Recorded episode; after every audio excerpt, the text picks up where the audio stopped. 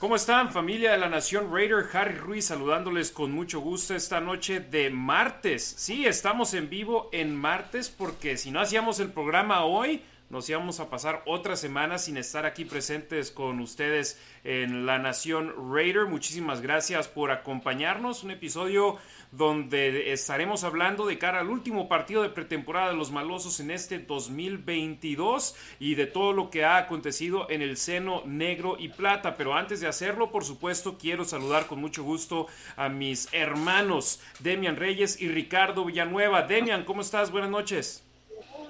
Buenas noches, Harry. Buenas noches, Ricardo. Bien, contento por lo que escuchamos el día de hoy entre el entrenamiento de los Patriots con los Raiders en Las Vegas y por lo que se ha visto en la pretemporada. Por supuesto, Ricardo Villanueva, hermano, ¿cómo estás? Saludos hasta la Ciudad de México. Hola Harry, Demian, buenas noches, buenas noches a toda la Nación Raider. Eh, igual, emocionado ya para esto apesta ya a temporada, ¿no? Entonces se tienen que hacer ya los ajustes necesarios para definir al, al equipo titular la línea ofensiva es una de esas que tiene algunas interrogantes, ¿no? Y bueno, ya iremos desmenuzando, pero pues otra vez aquí, gracias por la invitación, Harry. Por supuesto, gracias a todos ustedes que nos están sintonizando en vivo, facebook.com diagonal la nación Raider, twitter.com diagonal la nación Raider, youtube.com diagonal la nación Raider y twitch.tv diagonal la nación Raider. Por favor, síganos en todas nuestras plataformas y por favor, si aún no nos siguen, en YouTube. Si aún no son suscriptores de nuestro canal en YouTube, háganlo. Nos ayuda de gran manera. Denle like, compartan el video en sus grupos de Facebook, eh, denle retweet en Twitter. Nos ayuda verdaderamente de gran manera y con ello les podemos dar más programas aquí en La Nación Raiders. Si quieren que hagamos más programas durante la temporada regular, enséñenos ahora, que eso es lo que quieren, que quieren más programación aquí en La Nación Raider, donde les damos cobertura de los Raiders, cada uno en nuestras cuentas Twitter, Demian Reyes, arroba los Raiders Info, Ricardo Villanueva, arroba Rasgit, yo en arroba la Nación Raiders, siempre estamos allá al pendiente de lo que acontece con los Raiders y por supuesto, lo digo y con mucho gusto y con mucho honor, somos el único medio en español presente acá en Las Vegas cubriendo a los Raiders en persona, en los entrenamientos, nadie más. Ninguna televisora, ninguna estación de radio, ninguna página de internet en español está ahí en los entrenamientos y nosotros, la Nación Raider, ahí lo estamos para qué? Para llevarles a ustedes la información de primera mano, porque esto es por la Nación Raider, para la Nación Raider. Les pregunto a ustedes, muchachos, ¿con qué quieren empezar? ¿Con el partido de pretemporada? ¿Vamos de atrás hacia adelante? Sí, sí. Vamos rapidito, con ese no hay mucho que hablar. Sí, exactamente. El juego no fue lo más brillante del conjunto negro y plata. Me encantó a mí la primera serie ofensiva porque a mí me toca narrar el primer cuarto y normalmente en el primer cuarto no me dan absolutamente nada a los Raiders más que un gol de campo. Así que me dio gusto que Jared Stidham hiciera conexión con Keelan Cole, con Hollister, que estuvieran haciendo una, perdón, Horsted, que estuvieran haciendo buena sociedad con los receptores y movieran las cadenas, se la jugaron en cuarta oportunidad y lograron mantenerse sobre el campo y consiguieron un touchdown en su primera serie ofensiva. Después de eso no volvieron a encontrar las diagonales en toda la noche, pero vimos a eh, en el primer cuarto, a Mullins en el segundo cuarto y posteriormente al novato Chase Carvers en el, en el tercer y último cuarto. Y cuando tienes a un novato, agente libre no drafteado, no hay expectativas altas de que hagan grandes cosas moviendo a la ofensiva y simplemente se notó eso, que es un novato. Para ustedes, ¿qué fue lo que más les gustó de este partido de pretemporada? Paz de eh, bueno, no necesariamente que es lo que más me haya gustado, pero estuve viendo a Steerham. Muchos vieron a Mullens mejor que Steerham. Yo personalmente vi mejor Steerham con más comando de la ofensiva que a Mullens. Y cayeron los dominos. Mullens se va a los Vikings. Steerham solidifica su puesto. Quizás Raiders iba a quedar con dos corebacks nada más y uno en el, en el equipo de prácticas y creo que Chase Garbers ha mejorado muchísimo de lo que se dice que se veía en los OTAs cuando llegó a Raiders a lo que es ahorita. Creo que se dejó ver decente. No va, no creo que ocupe un puesto en el roster de los 53.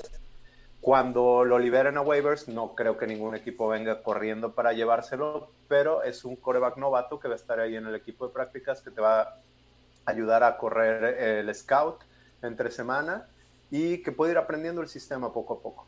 Sí, que hemos escuchado a Josh McDaniels decir que él le gusta tener un mariscal de campo joven en el equipo, un mariscal de campo joven en el sistema y todo apunta a que Chase Garbers será ese hombre. Ricardo, un safety, consiguieron los Raiders también en la primera mitad, en el segundo cuarto, anotando sus puntos 8 y 9 del partido. Curtis Bolton, un buen partido para ese jugador. Darian Butler también, el linebacker, agente libre no drafteado por los Raiders haciendo un buen papel y la defensa no se vio espectacular, solamente una captura, eh, una pérdida de balón generada, que por cierto al principio no se la habían dado y a final de cuentas sí se la dieron a los Raiders y no ha habido turnovers para los malosos, han estado jugando limpios.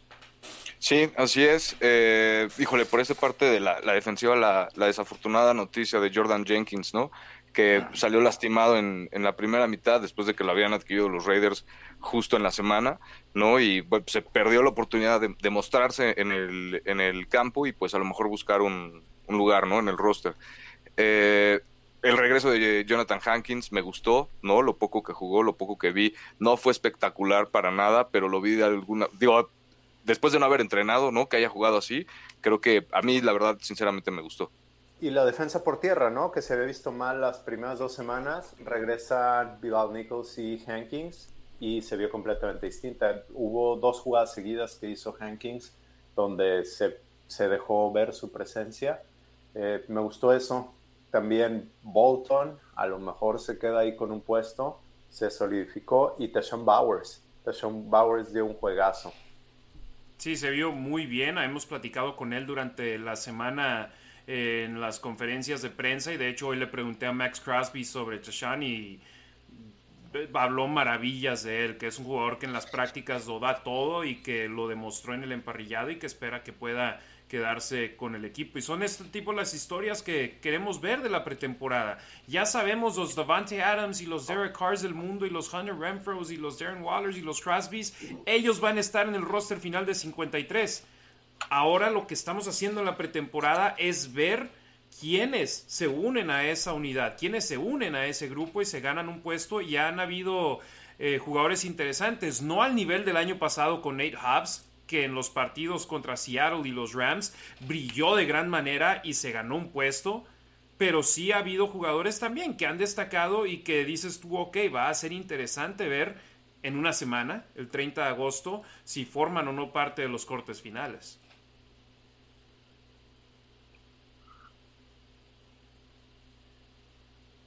Se gana el partido, muchachos. El ganarlo, en el punto de vista de ustedes, ¿importante o no? Porque en mi punto de vista, para nada.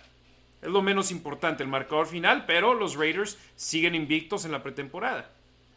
Para mí, sí. no. Vas, Ricardo.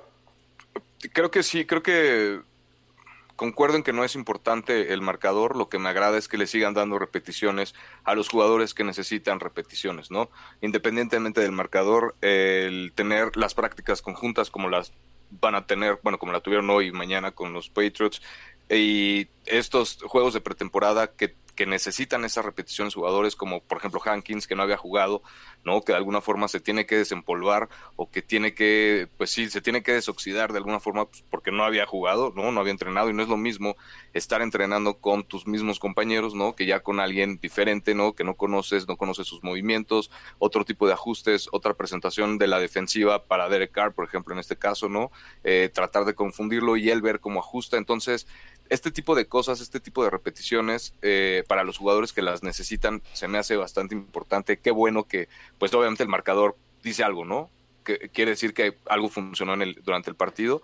Y repito, las repeticiones, ¿no? Para los jugadores que la necesitan, creo que es, creo que es de suma importancia. Igual, por ejemplo, Abram, ¿no? Que no jugó todo el partido, ¿no? Pero pues estuvo sólido, al menos eso es lo que yo creo.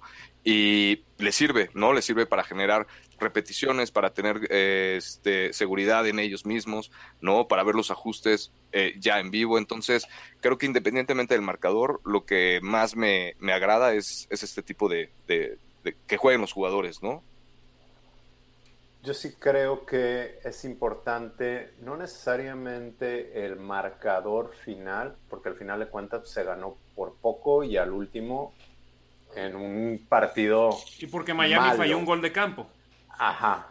Pero, pero lo rescatable es sí jugar a ganar, sí poner tu defensa a pararlos y que no te anoten ese gol de campo. Y tomaron el tiempo fuera pensando en que iban a necesitar esa ofensiva de los dos minutos para ganar el partido. Bueno, no para ganar el partido, para practicar la ofensiva de los dos minutos. Entonces ahí es, ahí es donde creo que sí importa eh, la ejecución y que te lleve a, al final de cuentas, buenos resultados. Y creo que es muy importante aprender a ganar. Así como hay unos que se acostumbran a perder, hay otros que se acostumbran a ganar y que saben que van a ganar cada partido. Y algo que dijo también Josh McDaniels durante el campo de entrenamiento es aprender a no perder. Aprender a no dejar ir el partido, que es algo que lamentablemente los Raiders a lo largo de las últimas dos décadas parecía que eran expertos en hacer. Entonces, eh, ¿y qué ha sucedido? Tres partidos de pretemporada, 12 cuartos de acción y no tienen una sola pérdida de balón los Raiders en su ofensiva. Defensivamente, si no me equivoco, tuvieron una contra Jacksonville y una contra los eh, contra Miami este fin de semana. Minnesota no recuerdo, creo que no, ¿eh? No, no, no, recuerdo que generaron y eso es algo que también los coaches han estado diciendo. Quieren que los jugadores pongan las manos al balón, que le quiten el ovoide al rival porque generar una posesión extra, sobre todo con la ofensiva que van a tener los Raiders, te puede acabar haciendo la diferencia entre un partido apretado y un partido donde no estás sufriendo para ganarlo o un partido donde vas abajo y acabas volteando la tortilla para quedarte con la victoria. De acuerdo. ¿Algo más que quieran destacar de este juego de pretemporada, muchachos?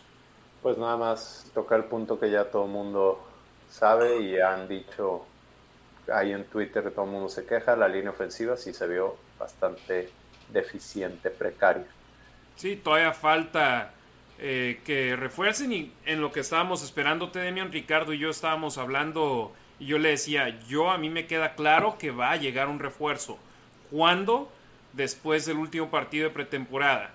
El martes que viene a la una de la tarde tiempo de Las Vegas, 3 de la tarde tiempo de México, va a haber recortes en todos los equipos o es la fecha límite para hacerlo. Y van a bajar los planteles de 80 a 53 jugadores.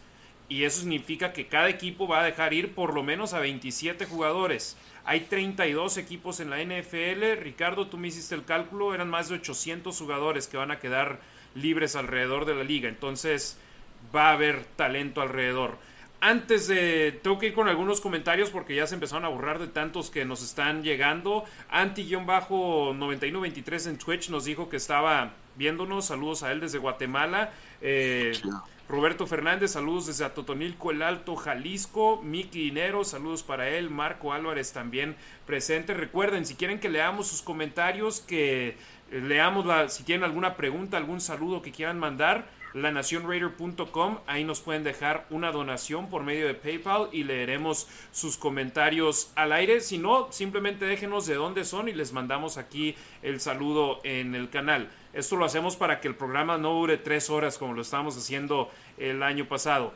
Miki Dinero, Marco Álvarez presente, Tarwin desde Chihuahua, Richie Benson es, es, él, Alex González, Claudio Caudillo desde la Ciudad de México, Alex González de Selma, California es él, Julio González desde Parral, Chihuahua, al pendiente, Alexa Lima, muchísimas gracias aquí al pendiente sintonizándonos, Luis Ávila, Isel Speedy Jacobo, Rulo 200725, saludos para él. Efraín Mariano desde Naucalpan, Estado de México.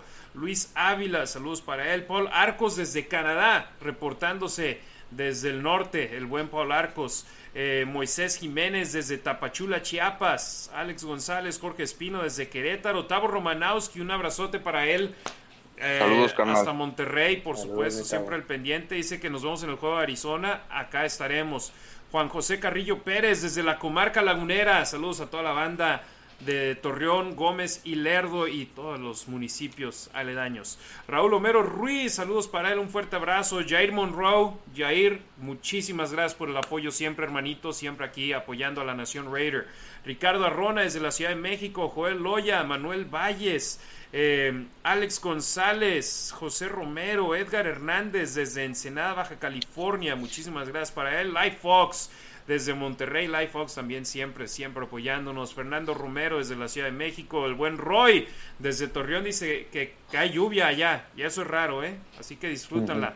Eh, Life Fox. Eh, le gusta la paella de Ricardo, eso sí lo puedo decir porque es de nuestros amigos de los malosos de Cancún. Ahí vayan con la chiva raiderísima para que para comprar una. ¿Eh? ¿Qué tal? Ahí está. Qué bien. Juan López, saludos a los tres, gracias para él. Richard Ocampo, eh, Rorro Eligio, saludos a él también. Jesús Quesada Molina, Raider Nation Costa Rica, un abrazote al buen Harley y a toda la banda tica de Raider Nation Costa Rica que nos inviten para allá, ¿no? Para hacer un programa en vivo desde Costa Rica. Vamos. padre. Sí, eh, estaría. Juan Morales dice que le gustó mi foto con el gorila Rila. Sí, el buen Mark. Esperemos verlo acá pronto. Alexa Lima quiere mentalidad ganadora y sí, es bueno ganar estos partidos, pero yo lo que digo es, estos juegos lo más importante es sacar aprendizaje y salir sanos. No quieres lesiones y cuando muchos quieren ver jugar a un Max Crosby, yo les enseño el caso de Jenkins. Acaba de firmar con el equipo el miércoles. Tres días después juegan la pretemporada, se lesiona y está fuera el resto de la temporada. Entonces, a mí me gusta que no, que no jueguen los titulares siempre y cuando en los entrenamientos lo estén dando todo, que lamentablemente ese no es el caso en estos momentos con Darren Waller. Si no está en la práctica es por cuestiones físicas y eso que acaba de volver a los entrenamientos la semana pasada. Stalker Elmo desde Tultepec, Estado de México. Un abrazote para él. Tan Weir, saludos a él. Habla de Cleveland Farrell. Regresó a los entrenamientos el día de hoy. Alex González. Jorge Maya, un abrazote para Jorge Maya y a toda la banda de Raiders Laguna. J. Garnica 93, no dejen de transmitir. Los felicito por dotarnos de información de primera mano de los Raiders. Ya aquí estamos. Sí, aquí. nos zafamos lo más que pudimos, pero ya se llegó el momento. Sí, no, y, también, por ejemplo, no hay problema si digo lo de la controversia de los días, muchachos.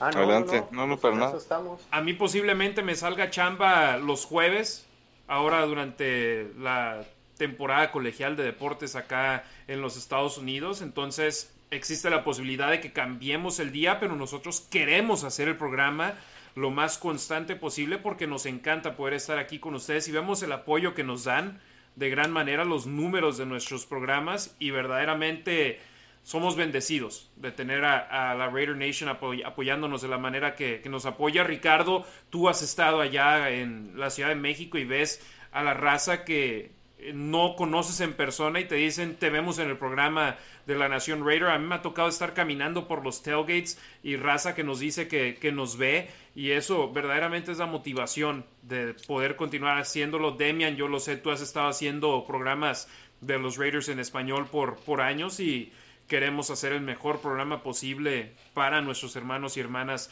de la Raider Nation. Gio Line, un abrazote para Gio, Rorro Religio desde Arlington, Texas. Gilberto Ruiz, mi padre, un abrazote, papá, hasta Torreón, Coahuila. Saludos. Marco Álvarez, nos vemos en YouTube y dice que nos acaba escuchando en Spotify. Gracias. Eh, Francisco Alberto Maya Pineda, saludos desde Coacalco. Gracias para él.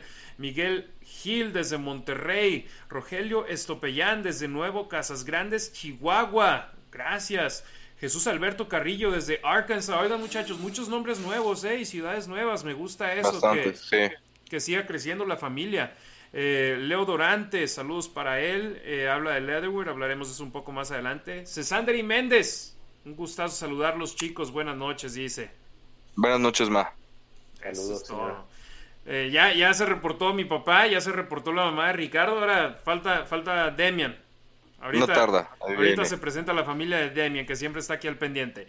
y si no le mandamos de todos modos un, perdóname que te interrumpa, le mandamos obviamente un, saludo y un abrazo. Claro, claro. Madre. Eh, Héctor Montoya Berrio, saludos de Bogotá, Colombia.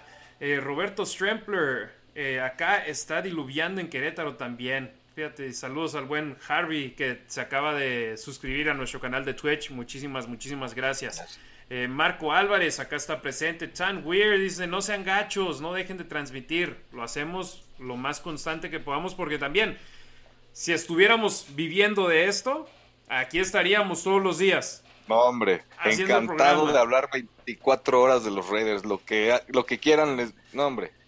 Si viviéramos de esto, aquí estuviéramos todos los días, pero lamentablemente ese no es el caso y cada quien tenemos nuestros trabajos aquí fuera de, esto. Es por eso que, les decimos, lanacionraider.com, ahí pueden ir y dejarnos una donación. Y créanme, si de poquito en poquito, si cada persona que, que nos estuviera viendo nos dona, no sé, 20 pesos o 5 dólares, dependiendo de dónde estén, nos ayudan de gran manera y harían que dijéramos, vamos a hacerlo más continuo porque podemos generar ingreso. José Hinojosa, pero fíjense, créanme, si no pueden donar, lo entendemos también porque es la economía ahorita está canija.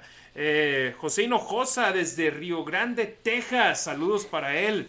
Eh, y dice Harvey Alex, el follow por Twitch desde Brasil por trabajo, a tres horas igual, sintonizándolos. O sea, ya son las 10 de la noche y Harvey nos está viendo desde Brasil. Alex González nos pregunta de Mullins. Vamos a hablar de eso un poco más adelante. Nos fuimos de atrás hacia adelante, del partido a todo lo que ha sucedido. Y Roy dice que estaría en el programa martes o miércoles. Iván Ferrera, no me olvidé de ti. Saludos hasta la Ciudad de México también. Eh, Ariel Moya desde Ciudad Juárez, Chihuahua. Saludos para él, eh, a toda la banda 656 allá en Juaritos. Un abrazote. Y preguntó sobre el pasto. Dice que se había dañado en el partido contra Minnesota. eh, no he podido investigar bien porque no he, platicado con la gente del... La, gente de los Raiders les pregunté, ¿usaron su paso en los partidos de soccer del Real Madrid-Barcelona, del Chelsea contra América, del Chivas-Juventus? Y me dijeron, no sabemos. Y el, no he podido platicar con la gente del estadio y decirles, hey, usaron el campo para los juegos de soccer, pero eso es lo que yo estoy creyendo que sucedió. Lo usaron para los juegos de soccer y es por eso que no estaba al 100%. Otra situación también es la lluvia cayó duro en Las Eso quiere decir, la lluvia y el calor, ¿no? Ha estado muy pesado los, Fuerte. Exactamente, entonces pudo haber sido también que la lluvia pues llegara de manera inesperada, pero en ese caso, Demian, yo digo, si llueve duro, mete el césped si te afecta la lluvia y luego lo sacas otra vez. Pues si puedes pues meterlo, Puedes meterlo y sacarlo el césped, pues mételo. Si le afecta la lluvia, mételo y ya. En mi opinión. No sabemos la logística. Exacto, qué tan difícil sea. Eh, Dan Chávez dice: Mis hijos bien contentos viéndolos. Mándenle saludos a Samuel Ruth y a Evelyn. Saludos. Samuel, Evelyn, saludos. Muchas gracias, gracias por sintonizarnos. Y hay que hacer que la siguiente generación también sean Raiders, por supuesto. Luis Muñoz, saludos desde Torreón, Raiders Laguna, toda la banda lagunera. Saben que yo soy lagunero también. Un abrazote para todos ustedes. Norberto Valdivia Gutiérrez, desde la experiencia Zapopan, Jalisco. J. Guillermo Bárcena García dice que nos extrañaba desde Hermosillo, Sonora. Ted Stalker Elmo, por favor, un saludo a mi hijo Daniel Mejía Heredia, que lo está escuchando aquí. No se pierde sus comentarios. Muchísimas gracias, saludos. Dani, está presente. Y cerramos con Mon Janes de Villanueva que dice, hola, mándenme saludos, besos a Rasgit.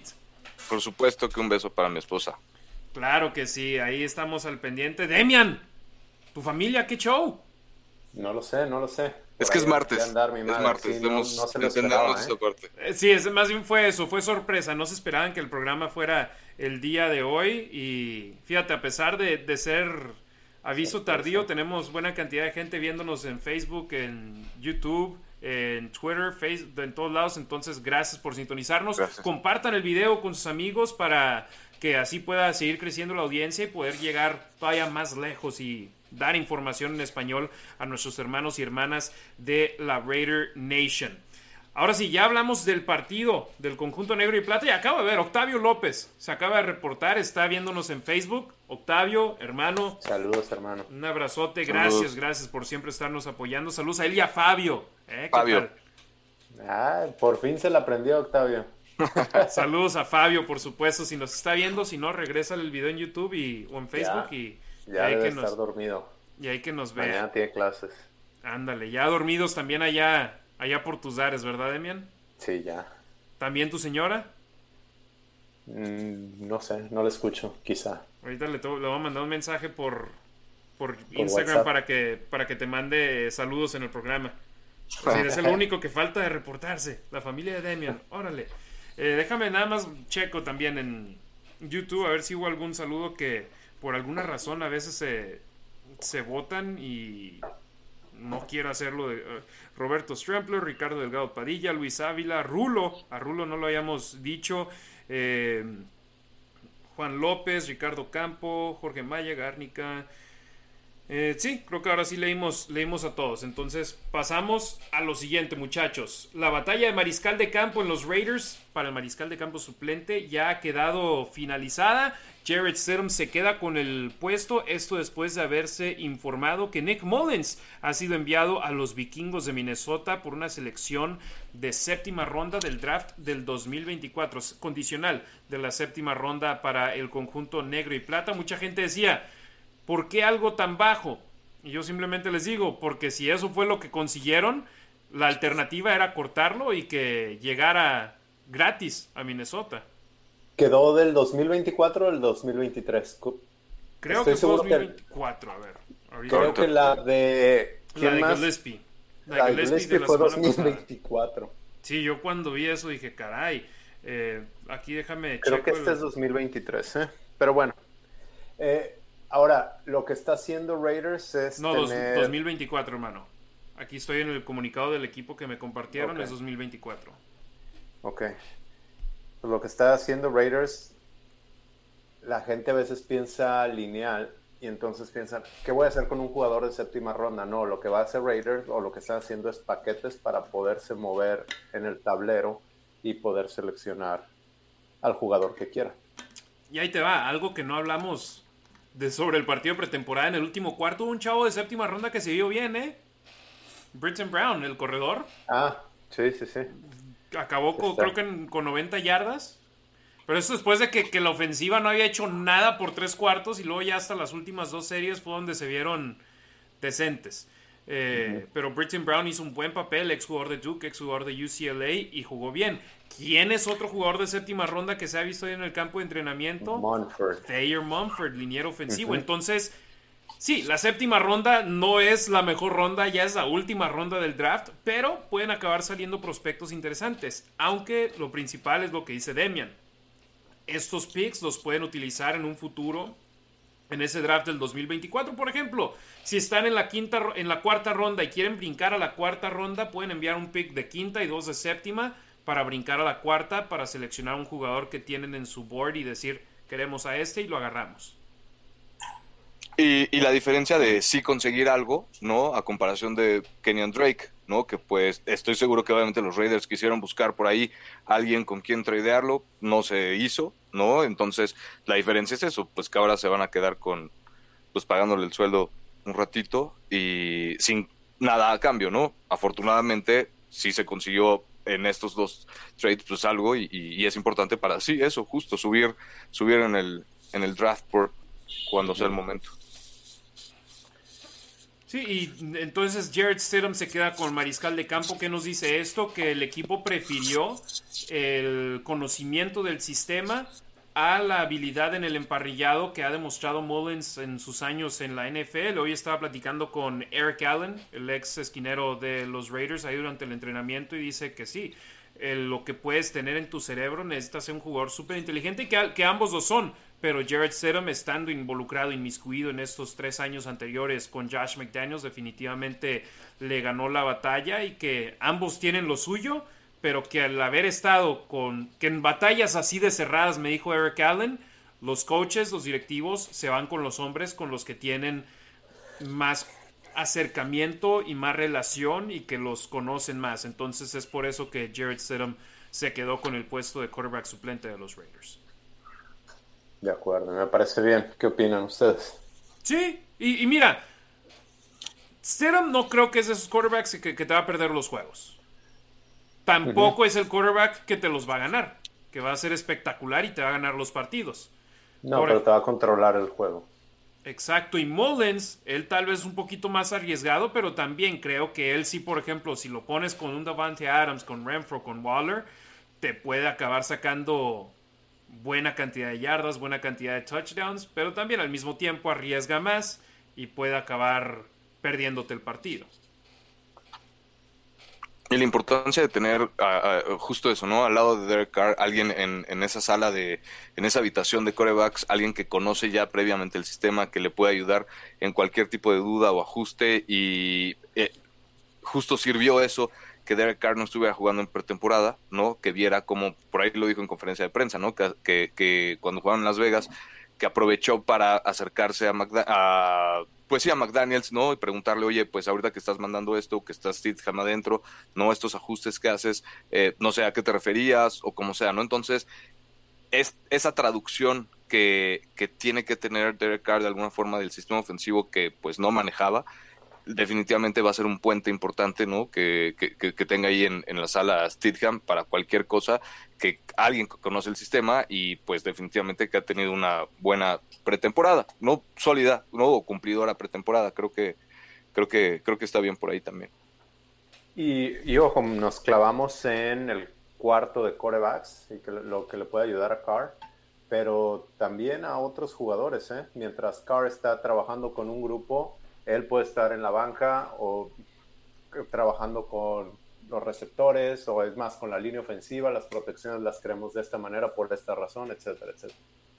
Sí, y, justo eso, en tener en, cada, en cada unidad, ¿no? Alguien de experiencia que conoce a McDaniels de entrada o el sistema ofensivo. Ah, lo hay en el cuerpo de corredores, lo hay en los receptores, lo hay en, en, el coreback, obviamente. En, estoy casi seguro que cualquier línea, en cualquier unidad debe de haber alguien que, que, conoce el sistema y que obviamente, pues ayudan, ¿no? También ayudan a otras posiciones, así como la del coreback, ¿no? Para, pues, para entender mejor el sistema y pues tener mejor comunicación entre todos. Así es, Jared Stidham, el hombre detrás de Derek Carr, Chase Garbers, el hombre detrás de Jared Stidham. Y personalmente, muchachos, no me sorprendería si el viernes solamente vemos a Chase Garbers, si no vemos a Jared Stidham. Ya la pelea por ese puesto número 2 ya quedó cerrada. No estaría sorprendido si es el show de Chase Garbers este viernes, pero mira, vemos, lo comparamos al año pasado donde solamente vimos a Nathan Peterman en la pretemporada y vaya cambio, ¿no? Ahora este año tuvimos competencia de mariscal de campo por tres partidos y ahora este cuarto creo que es en el cual no le enseñas nada a tu rival. De acuerdo. Además que las competencias las están teniendo hoy y mañana, ¿no? Exactamente, y de eso estaremos hablando un poco más adelante sobre esos entrenamientos en conjunto y hablar sobre los detalles que vi ahí durante las prácticas. Pero bueno, ya hablamos de Nick Mullins. Voy a ir en el orden en el que hice, el video que publiqué hoy en La Nación Raider, de ahí desde el cuartel general. Kenyon Drake, eh, Demian Ricardo, nosotros ahí hemos estado en el grupo y yo les, les había estado diciendo desde hace mucho rato.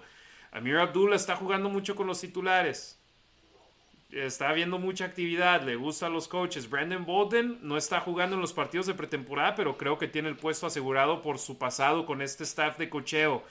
Y decía, ¿qué onda con Kenyon Drake? Y luego lo ves en los partidos y no podía hacer mucho, pero también te vas al año pasado, terminó su temporada temprano por una lesión y se estuvo recuperando, empezó hasta el campo de entrenamiento con los Raiders y no se le había visto recibir las oportunidades que Ahora ya supimos en redes sociales que él quería más oportunidades y el equipo no se las estaba dando y ahora lo acaban cortando. El año pasado lo firmaron por dos años, 11 millones de dólares y creo que todos estábamos contentos con esa contratación porque es una muy buena arma ofensiva. Eh, por, el jugador. Por el jugador, exacto, no por el salario. Sí, porque lamentablemente la posición está muy devaluada. sí, claro. ¿Y qué tan devaluada está de que ahora estás hablando de Josh Jacobs como tu uno? De Amir Abdullah como tu 2, de Samir White, un novato como tal vez tu 3, o Brandon Bolden también tu 3. Entonces, eh, esos cuatro creo que la van a librar con el equipo seguramente. Y, o bueno, ya 5. Jacobs, Abdullah, Bolden, Samir White y me falta uno. Jacob, Johnson, el fullback. pero fullback. El alemán, ¿no? Sí y, después tienes a Britton Brown y a Walters que han jugado bien y seguramente van a practice squad. Exactamente. Entonces, definitivamente algo que llamó la atención. Yo estaba emocionado por ver a, Kenyon Drake ser utilizado por este staff de cocheo, por la manera en la que tienen conceptos nuevos y conceptos eh, más modernos comparados a lo que tenían, con todo respeto, eh, John Gruden y Greg Olsen. Pero pues ya no lo vamos a ver. Kenyon Drake tuvo momentos buenos ese partido de visita contra los Broncos en Denver con dos touchdowns, ganándole el partido a los Raiders prácticamente con ellos. Pero lamentablemente no lo utilizaron de la manera en la que deberían de haberlo hecho a lo largo del año. De acuerdo, a mí sí me entusiasmaba ver qué podía hacer McDaniels con él. Ayer, no sé, palabras claves, que no nos sorprende mucho que, que ya no esté. Sí se veía venir, y aquí lo hablamos, alguno de esos jugadores no estar. Abdullah, Jacobs, lo mencionamos, o Drake. ¿Por qué? Porque tienen un muy buen equipo de corredores. Yo creí que Drake podría estar un poquito más fijo por su salario. Por lo mismo quieres hacer trade, pero pues nadie le va a pagar ese salario. Pero si ya te vas a comer el salario, pues a lo mejor hubiera estado. Lo aprovechas. Pues sí. Pero los coaches no vieron lo que querían ver en él. Sí. Sí, sí, sí, de acuerdo. Igual yo me hubiera esperado un poquito más de... Es que no, no quiero llamarlo respeto, no, sino simplemente pues tiene la experiencia, ¿no? Y aparte pues trae aparte ese, e, ese antecedente de, de ser un buen corredor, hizo las cosas bien en Arizona, ¿no? En Miami también por ahí tuvo, tuvo sus buenos partidos y obviamente pagándole lo que le pagas, no, pues igual, entiendo que pues a lo mejor aprovecharías para darle algo, ¿no? Para repartirle por ahí tantito el queso, aprovechando justo eso, que le estás pagando y que no es un mal corredor, ¿no? Que a pesar de que tienes un, un grupo de corredores eh, sólido, ¿no? Nuevo, con ya con varios, eh, con varios jugadores que vienen con el nuevo staff, ¿no? Incluido, ¿no? Este, no sé, son muchas cosas que, que creo que le, le pudieron haber funcionado, pero pues justo eso, ¿no? Pues McDaniels trae a su gente, no le pareció a lo mejor cómo, o no encontró cómo usarlo, ¿no? En ese nuevo sistema ofensivo, no lo quería usar, quién sabe, pero pues, pues sí, los Raiders van a terminar comiendo su salario. Sí, aquí decíamos que con ese sueldo pues, nadie se iba a aventar el trade. Misma razón por la cual, pues, si le estás pagando ese sueldo, pues por lo menos lo tienes en la banca. Sí.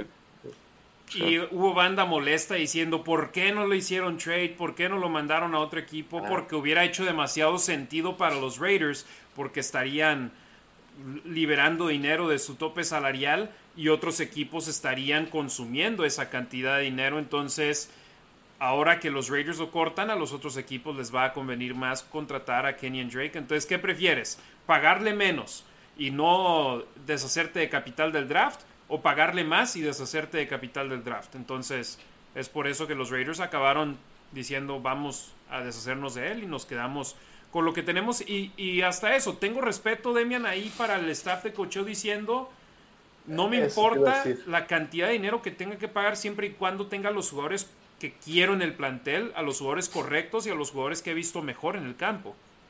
Ah, bueno, y yo, yo tengo respeto por Ziegler y cómo están los Raiders manejando también las relaciones con jugadores y a lo mejor no nos tiene que importar mucho, pero no tenían por qué haber cortado a Kenyon Drake y a DeMarcus Robinson ahorita. Los podrían haber cortado para el roster de los 53. Yo creo que ahí, pues, como dicen, les dieron una, una sólida o les hicieron un favor, hablaron con ellos, es que te libero para que puedas entrar a un campamento con otro equipo y puedas puedas encontrar chamba ya. Y de Marcus Robinson ya está con los Ravens.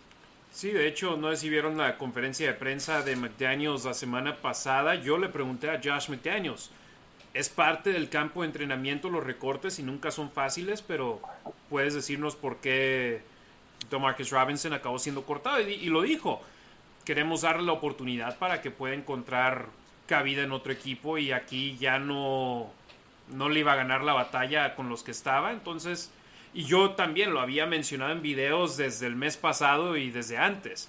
La batalla de receptores abiertos estaba buenísima, me encantaban los jugadores que había, pero que íbamos a potencialmente estar en una situación similar al año pasado. Donde John Brown acabó pidiendo ser cortado por los Raiders, donde Willie Snead acabó pidiendo ser cortado por los Raiders. ¿Por qué?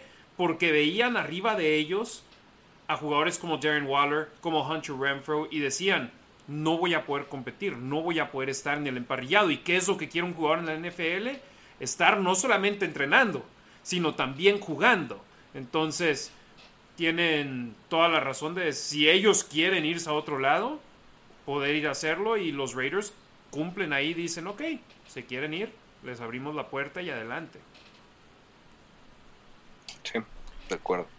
Entonces ahí ya hablamos de Nick Mullens, el trade hacia los vikingos de Minnesota, que por cierto, bien por él, ¿no? Que tuvo un gran partido contra ellos y acabó consiguiendo chamba con los vikingos de Minnesota. Entonces, bien, bien ahí por, por Nick Mullens y veremos aquí en breve, hablaremos de más sobre este conjunto negro y plata.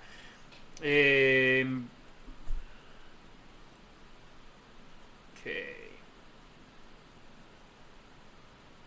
Bueno, para que Raiders reciba la compensación, tiene que estar activo.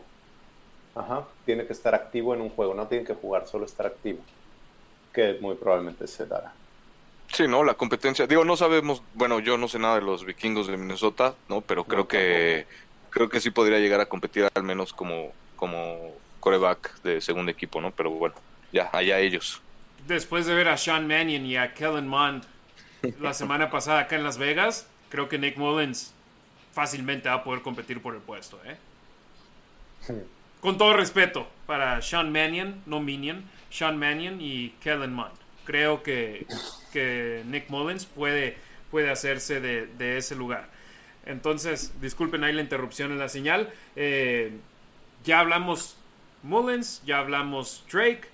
Como apunte, Tyree Gillespie lo enviaron a los Titanes de Tennessee la semana pasada. Lo eligieron en el draft en la cuarta ronda el año pasado. O en la quinta. Y lo acabaron mandando por una selección de séptima ronda condicional del 2024 también.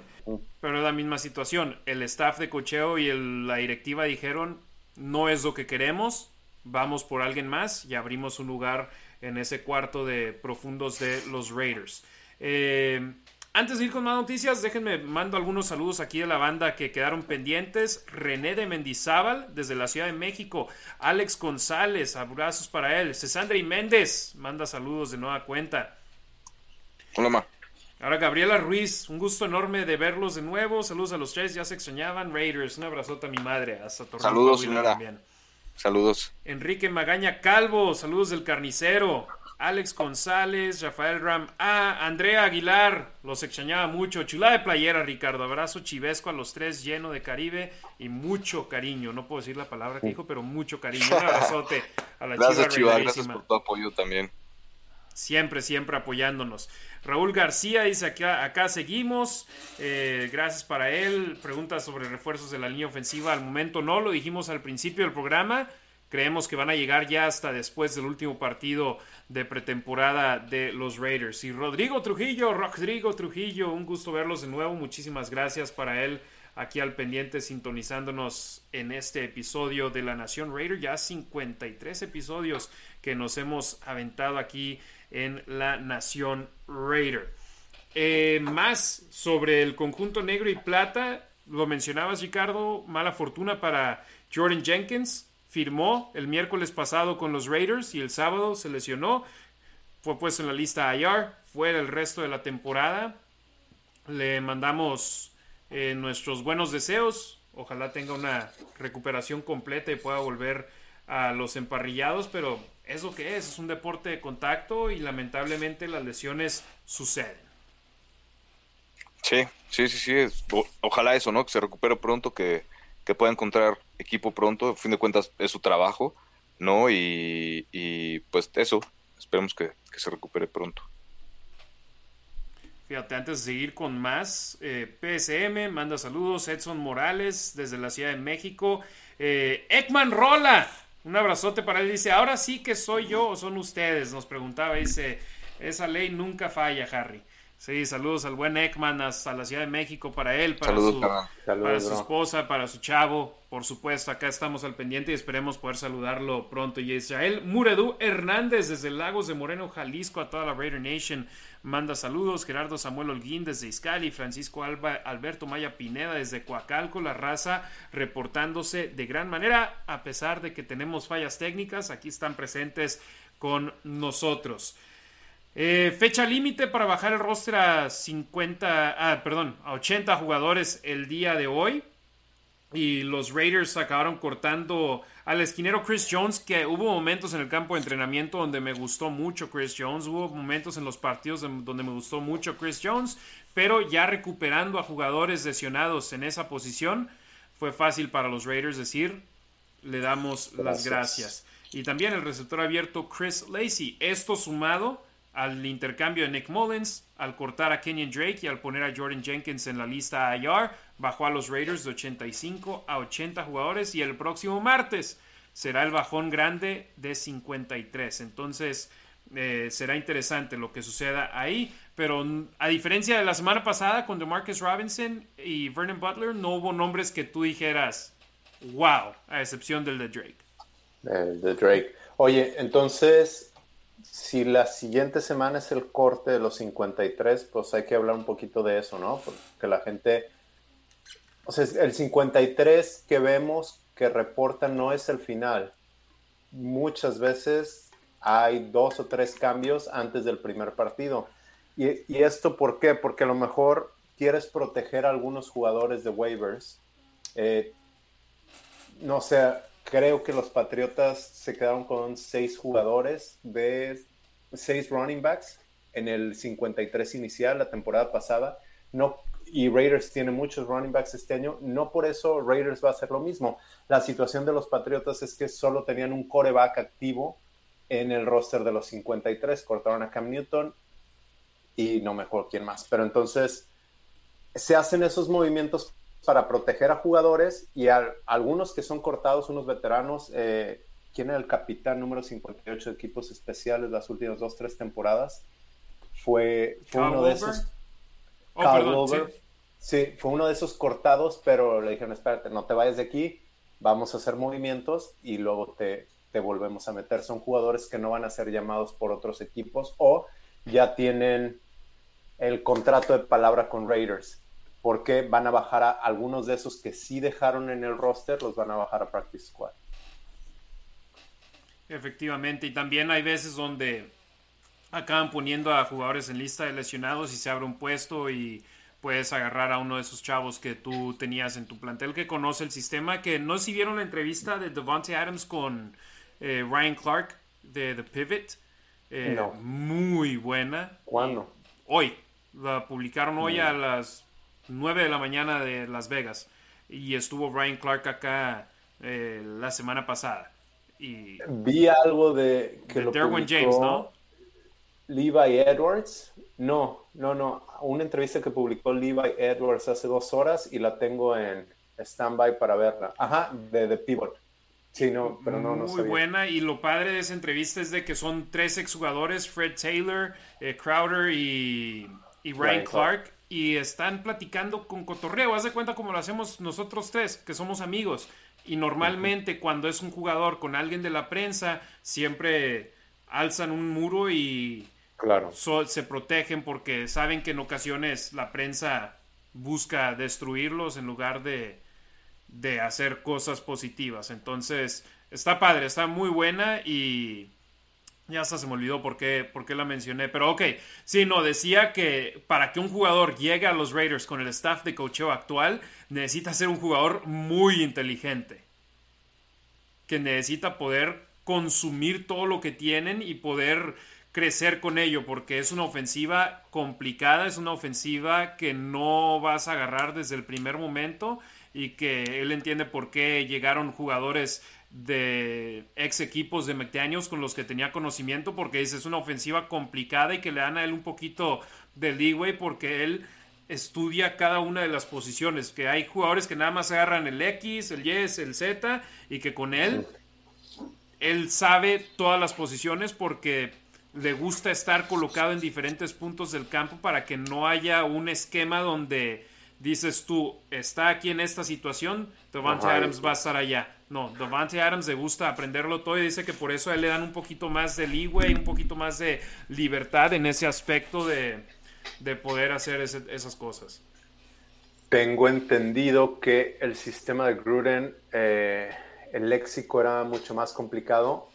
E, en una jugada decía cada posición lo que iba a hacer. Este, no sé, X, slant, Y, no sé, cada, cada posición en la jugada. Y en este es más como dos o tres palabras y ya todo el mundo sabe lo que tiene que hacer en esa jugada. que los dos son complicados de diferente manera. No te escuchas. A ver, ahí no, no tenemos el audio de Ricardo, ¿verdad? ¿Tú sí me escuchas, Demian? Sí. No tenemos suerte al momento. Ahorita, ahorita ahí recuperamos al, buen Rick, pero sí, eh, le recomiendo ver esa entrevista de Devante Adams, que por cierto, hablando de The Pivot, eh, no sé si James, Derwin James eh, le preguntaron sobre los mejores receptores en la NFL, sobre a qué jugadores pondría ahí arriba con Keenan Allen, que es su compañero de equipo, y él empezó hablando de Tyreek Hill y después dijo Darren Waller y Hunter Renfro. Y Ryan Clark le dijo, ¿en serio arrancaste una conversación hablando de Tyreek Hill y la terminaste con Hunter Renfro? Y le dijo, sí. Dice, el que vende las enciclopedias, Hunter Renfro, dice, no, él no vende enciclopedias. Y dice, tú sí ves el video, ¿verdad? Le pregunta a Ryan Clark. Porque si ves lo que es en video, es, es uno de esos jugadores que te cambian los partidos. Y yo le tengo mucho respeto ahora a Derwin James por haber dicho eso, por darle su respeto a Hunter Renfro. Y después intentaron cambiarle la, el punto de vista diciendo, pero dijiste Renfro en lugar de DeAndre Hopkins o Stefan Diggs o este y lo otro. Y Derwin James dijo, yo te digo de los jugadores con los que he jugado, con los que he estado en el campo. Y dice, y Hunter Renfro es uno de ellos. Entonces, mis respetos para Derwin James, aunque sea cargador. Mis respetos. Y hablando de los cargadores, JC Jackson tuvo cirugía de tobillo en Nueva York y podría estar fuera de dos a cuatro semanas. ¿Eso qué significa? Que dos podría, está ahí. podría perderse el juego contra los Raiders. Esto sería muy benéfico para el conjunto negro y plata porque sí, tienen buenos esquineros. Pero ¿qué prefieres? ¿JC Jackson o alguien más cubriendo a Devante Adams? Claro. Mi Rick, a ver si ahí te escuchamos, carnal. No lo tienes adentro, ¿eh? A lo ah, mejor está en el backstage. Ahí se nos cortó, pero nos vamos aquí al modo de dos. A ver, ahorita acá. No, no lo tenemos aún conectado con y, nosotros. Y a Darren Waller le hicieron la misma pregunta. Y le, preguntaron quién lo podía cubrir. Creo que Will Compton. Y habló también de Darwin James. Dijo que ningún linebacker. Dijo Darwin James es uno de los que. Pues que sí se, da el uno a uno, que a veces gana él, a veces gana James. Exacto, pero es bueno ver el respeto que le tienen a, a los Raiders, que no simplemente es, por ejemplo, de nosotros, que somos aficionados, seguidores del conjunto negro y plata, que somos parte de la Raider Nation, sino también está allá afuera. Eh, mi buen Rick, si estás, mándanos un mensaje por el WhatsApp y ahorita te conectamos de nueva cuenta. Eh, Demian, entrenamientos en conjunto, Raiders y Patriotas de Nueva Inglaterra, en Las Vegas. Eh, ok, ahí creo que ya se reportó el buen Rick, entonces le damos acceso, lo colocamos acá y ya estamos nueva cuenta. ¿Me escuchan? Ahí te escuchamos, carnal. Perfecto.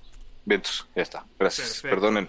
No, no hay problema. Íbamos a empezar a hablar de los entrenamientos en conjunto. Estuvieron acá en Las Vegas los Patriotas, llegaron para entrenar ellos ayer. Eh, ellos tuvieron el partido de, la semana pasada más temprano que los Raiders. Los Raiders jugaron el sábado, entonces no entrenaron hasta hoy. Y me gustó lo que vi, aunque también, y lo sigo diciendo mucho, y de los partidos igual, se nota que los Raiders tienen una semana adicional de trabajo que sus rivales. Que en los tres partidos anteriores, Jaguares, Minnesota, Delfines, pero también que los Patriotas de Nueva Inglaterra hoy en el, en el entrenamiento. Entonces, no hay que echar las campanas al vuelo.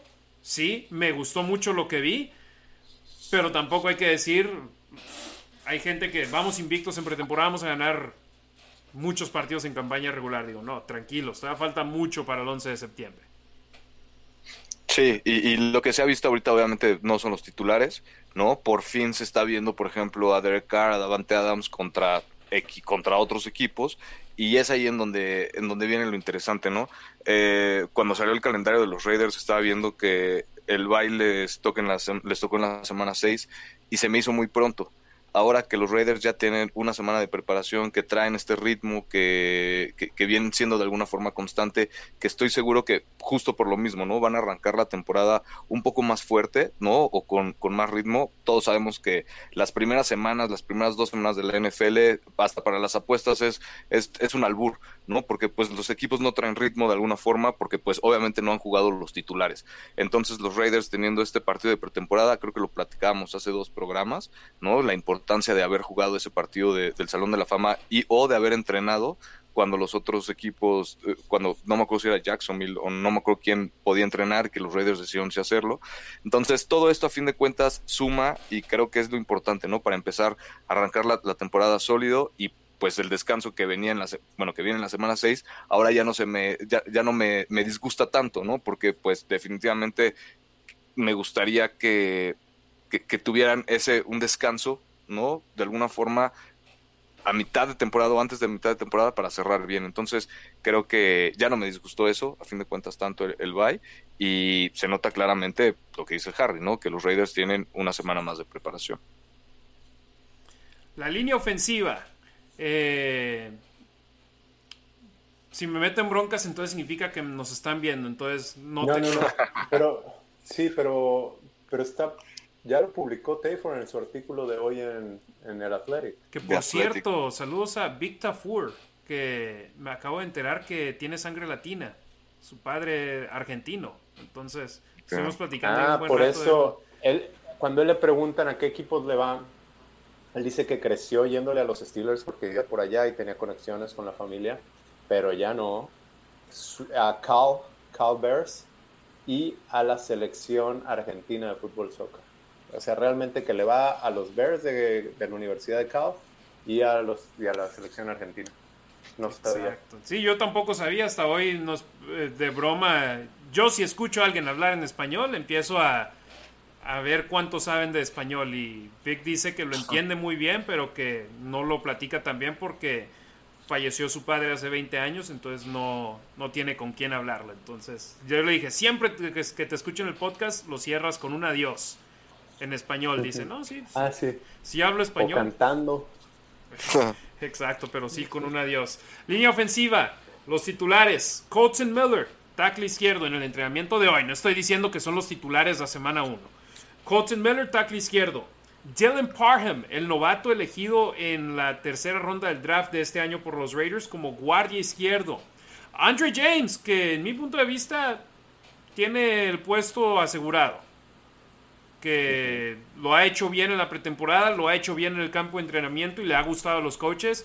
Creo que hace un mes decíamos Colton Miller es el único liniero ofensivo con puesto asegurado. Ahora yo te sumo a Andre James. Entonces, Vamos otra vez. De izquierda a derecha, Colton Miller, tackle. Parham, guardia. Andre James, centro. Lester Cotton, guardia derecho. Y Jermaine Luminor, tackle derecho. Alex Leatherwood no figura entre esta línea ofensiva titular y empezó a entrar ya hasta la rotación con los suplentes y los de la línea número 3. Entonces, interesante, interesante esa situación y, y Demian, es para eso son estos campos de entrenamientos, para esto son estos partidos de pretemporada. Sí, eh, se le preguntaba a McDaniels y creo que habría sido también acerca de la línea ofensiva y McDaniels decía, en ningún momento van a... una en una temporada no tienes a tus cinco linieros ofensivos el, toda la temporada. Tienes eh, algunos se lesionan y los empiezas a mover y si tienes a... Se te lesionó el tackle derecho, nos pasaba con Denzel Good. Y entonces, y vas a meter a Denzel Good, a lo mejor conviene más meterlo de guard derecho y mueves a a tu lugar derecho a tackle derecho. Entonces empieza a hacer rotaciones y así es como han estado entrenando toda la, toda la pretemporada. Lo que sí creo es que es muy importante la comunicación entre la línea ofensiva y está bien que tengan esas variaciones para que se conozcan, pero al mismo tiempo no creo que no se pueden afianzar como una línea ofensiva sólida. Cinco, cinco jugadores si, si los estás moviendo, rotando todo el tiempo. Sí, como que no podrían perfeccionar a lo mejor el estar en, la posición que tienen que estar, ¿no? Si los estás moviendo y, sí. totalmente Exacto, y lo que hablamos aquí, nosotros sabemos de Raiders, no sabemos de los otros equipos, ¿por qué? Porque no tenemos el tiempo para saber de los otros equipos. Si nos enfocamos a unos, podemos saber más de ellos que si tratamos de, no sé, de ver de todo.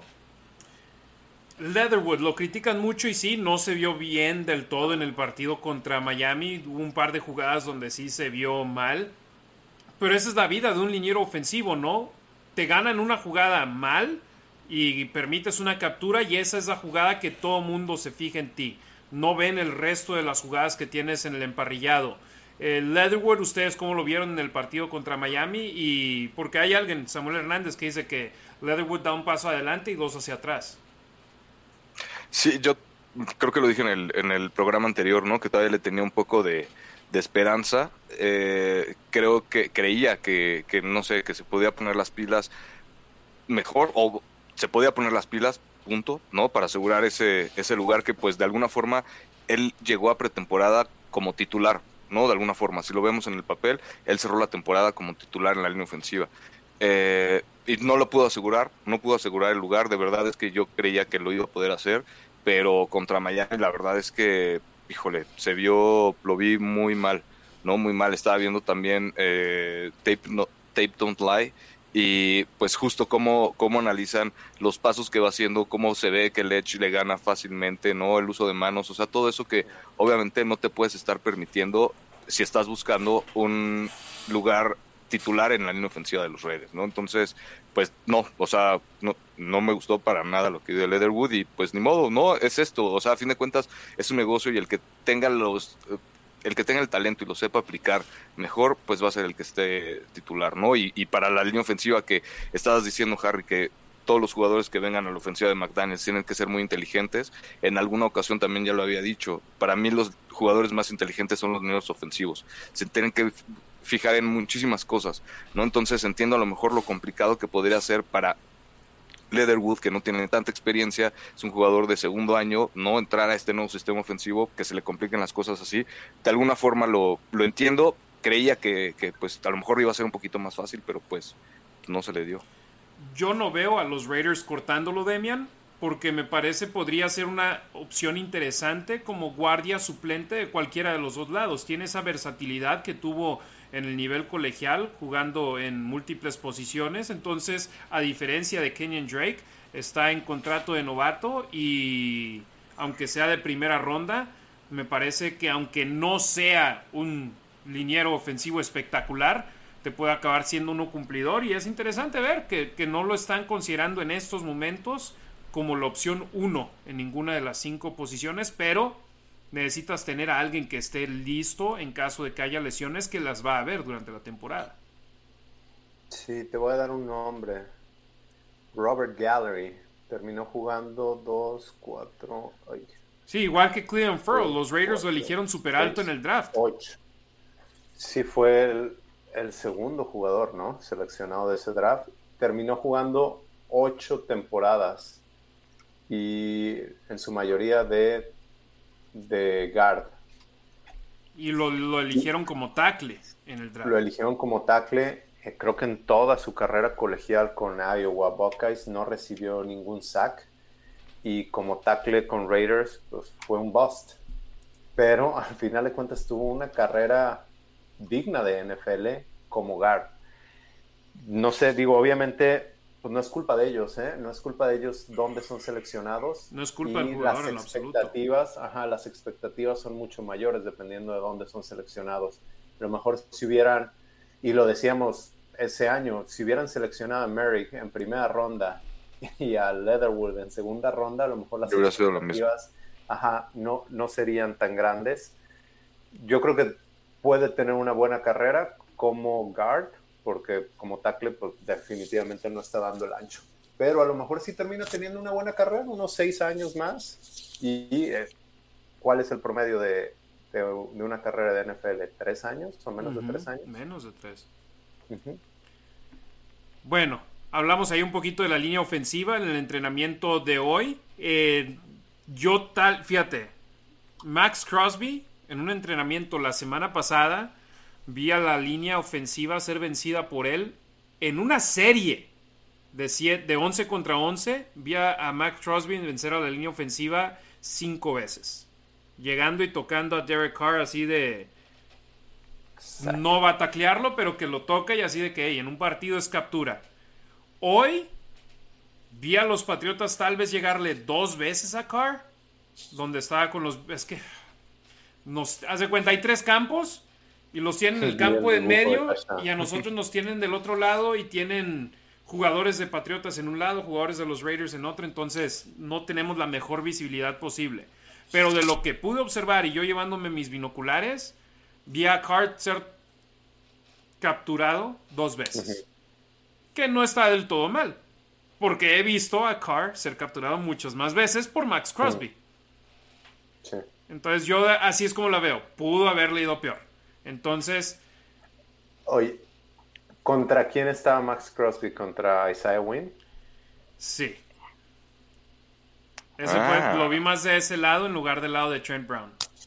Y es que la gente, a ver, de entrada, y aquí ya habíamos dicho, no hay buenos swing tackles tampoco hay buenos, no hay excelentes tackles derechos en la liga. Habrá cinco, pero el resto son del montón.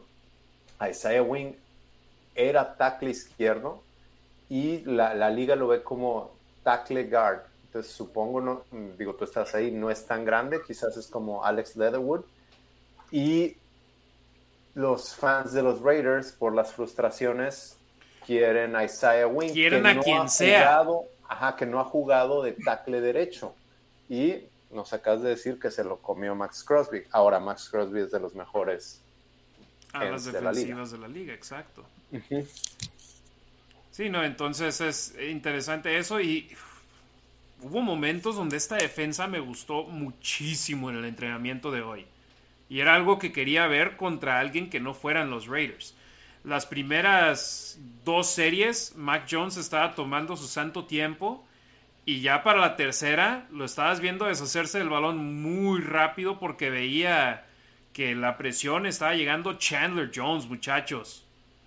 Me encantó lo que vi hoy de Chandler Jones y los brazos largos y la manera en la que logra quitarse encima al tackle que tiene de cubriéndolo. Es ¿Mande? Trent Brown. Trent Brown. Y que, ¿quién nos dijo hoy? Max Crosby. Que como novato le tocaba ir contra Trent Brown y que todo el mundo le sacaba a Trent Brown, no quería ir contra él. Y que pero que se ganó el respeto de Trent Brown, también dijo. Exacto, entonces Chandler Jones y Max Crosby no le dan miedo ningún liniero ofensivo en esta liga y saben lo que tienen y van a ir por ellos y me gustó eso. Ofensivamente, ay Dios, no saben lo contento estuve, que estuve y obvio no lo pude decir ahí porque pues yo voy a trabajar, pero ya estando acá y en nuestro, nuestra plataforma, no tengo problema de decirlo, de ver que Derek Carr a Devante Adams contra otro equipo funcionó igual de bien que Derek Carr con Devante Adams con los Raiders. O sea, yendo contra sus propios compañeros de equipo. Eso era lo que yo quería ver que fueran exitosos contra otro equipo que está queriendo detenerlos. Y hicieron una muy buena labor. Segunda jugada de 11 contra 11. Un pase larguísimo, el safety intentó interceptarlo, no pudo, el pase fue perfectamente colocado por Carr, touchdown de 70 yardas. Y así le siguieron durante el entrenamiento, 1 contra 1, 7 contra 7, 11 contra 11. Carr, a Adams fue imparable. Y obviamente eso es positivo porque ya lo están haciendo contra otro equipo. Y los Patriotas de Nueva Inglaterra, ¿por qué se caracterizan por tener defensivas sólidas con Bill Belichick? Sí. Y, híjole, eh, hay que ver, eh, entiendo que obviamente son muchas cosas, ¿no? Muchos factores. Obviamente lo que mencionabas hace ratito, de entrada los Raiders tienen una semana más de preparación, ¿no? Tienen un poquito más de, ritmo, ¿no? Entonces se podría entender a lo mejor también por esa parte, pero que en tan poco tiempo eh, hayan retomado esa conexión que tenían en colegial Derek Carr y Davante Adams y que ya lo estén exponiendo, ¿no? Como tú dices, Harry, ante otro equipo y aunque tengan ritmo o no, pero a fin de cuentas es otro equipo y muy probablemente pues, era el equipo, la defensa titular, ¿no? Entonces, el que le presenten los ajustes a Carr y que los pueda tomar y que pueda completar pases largos, ¿no? Que no sea el única, la única opción eh, Davante Adams o la única opción Darren Waller o la única opción Hunter Renfro, que aparte lo de DJ Turner, por ejemplo, me ha gustado muchísimo. ¿No? No sé si, si sí pueda tener un lugar en el roster, pero pues definitivamente es otra arma, un otro slot que atrás de Renfro que definitivamente podría aportar muchísimo y se ha visto recibiendo pases también de Derek Carr.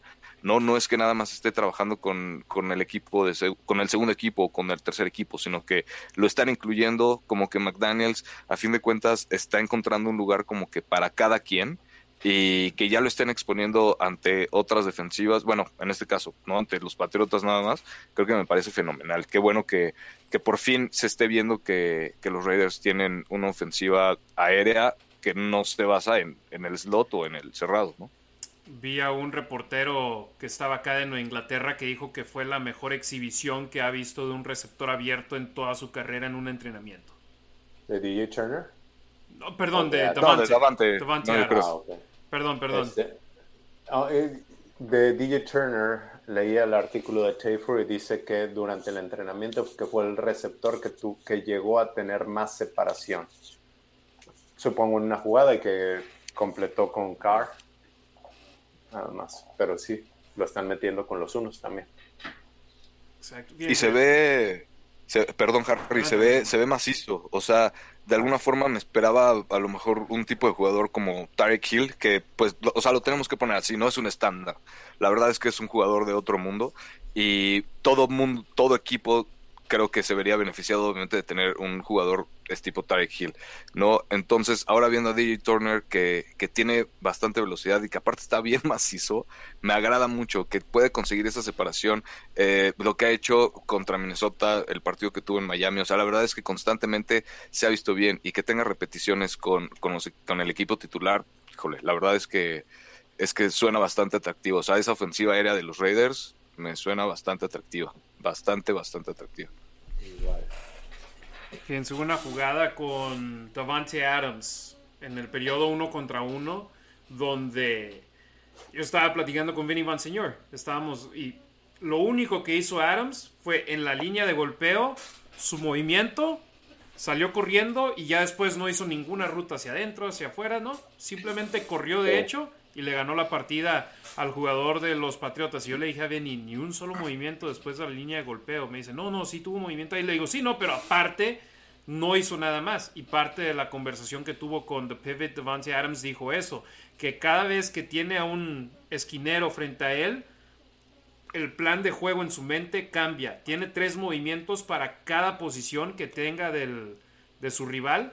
Entonces ahí se acomoda con ellas Davante Adams y es algo que Davante puede ganar la partida fácilmente a alguien, aunque sea solo con movimiento en línea ofensiva y después, ¡pum!, a base de velocidad. No es tan rápido como el Cheetah, pero tiene mucha velocidad Davante Adams y sus movimientos en la línea son impresionantes y van a marcar diferencia en la campaña.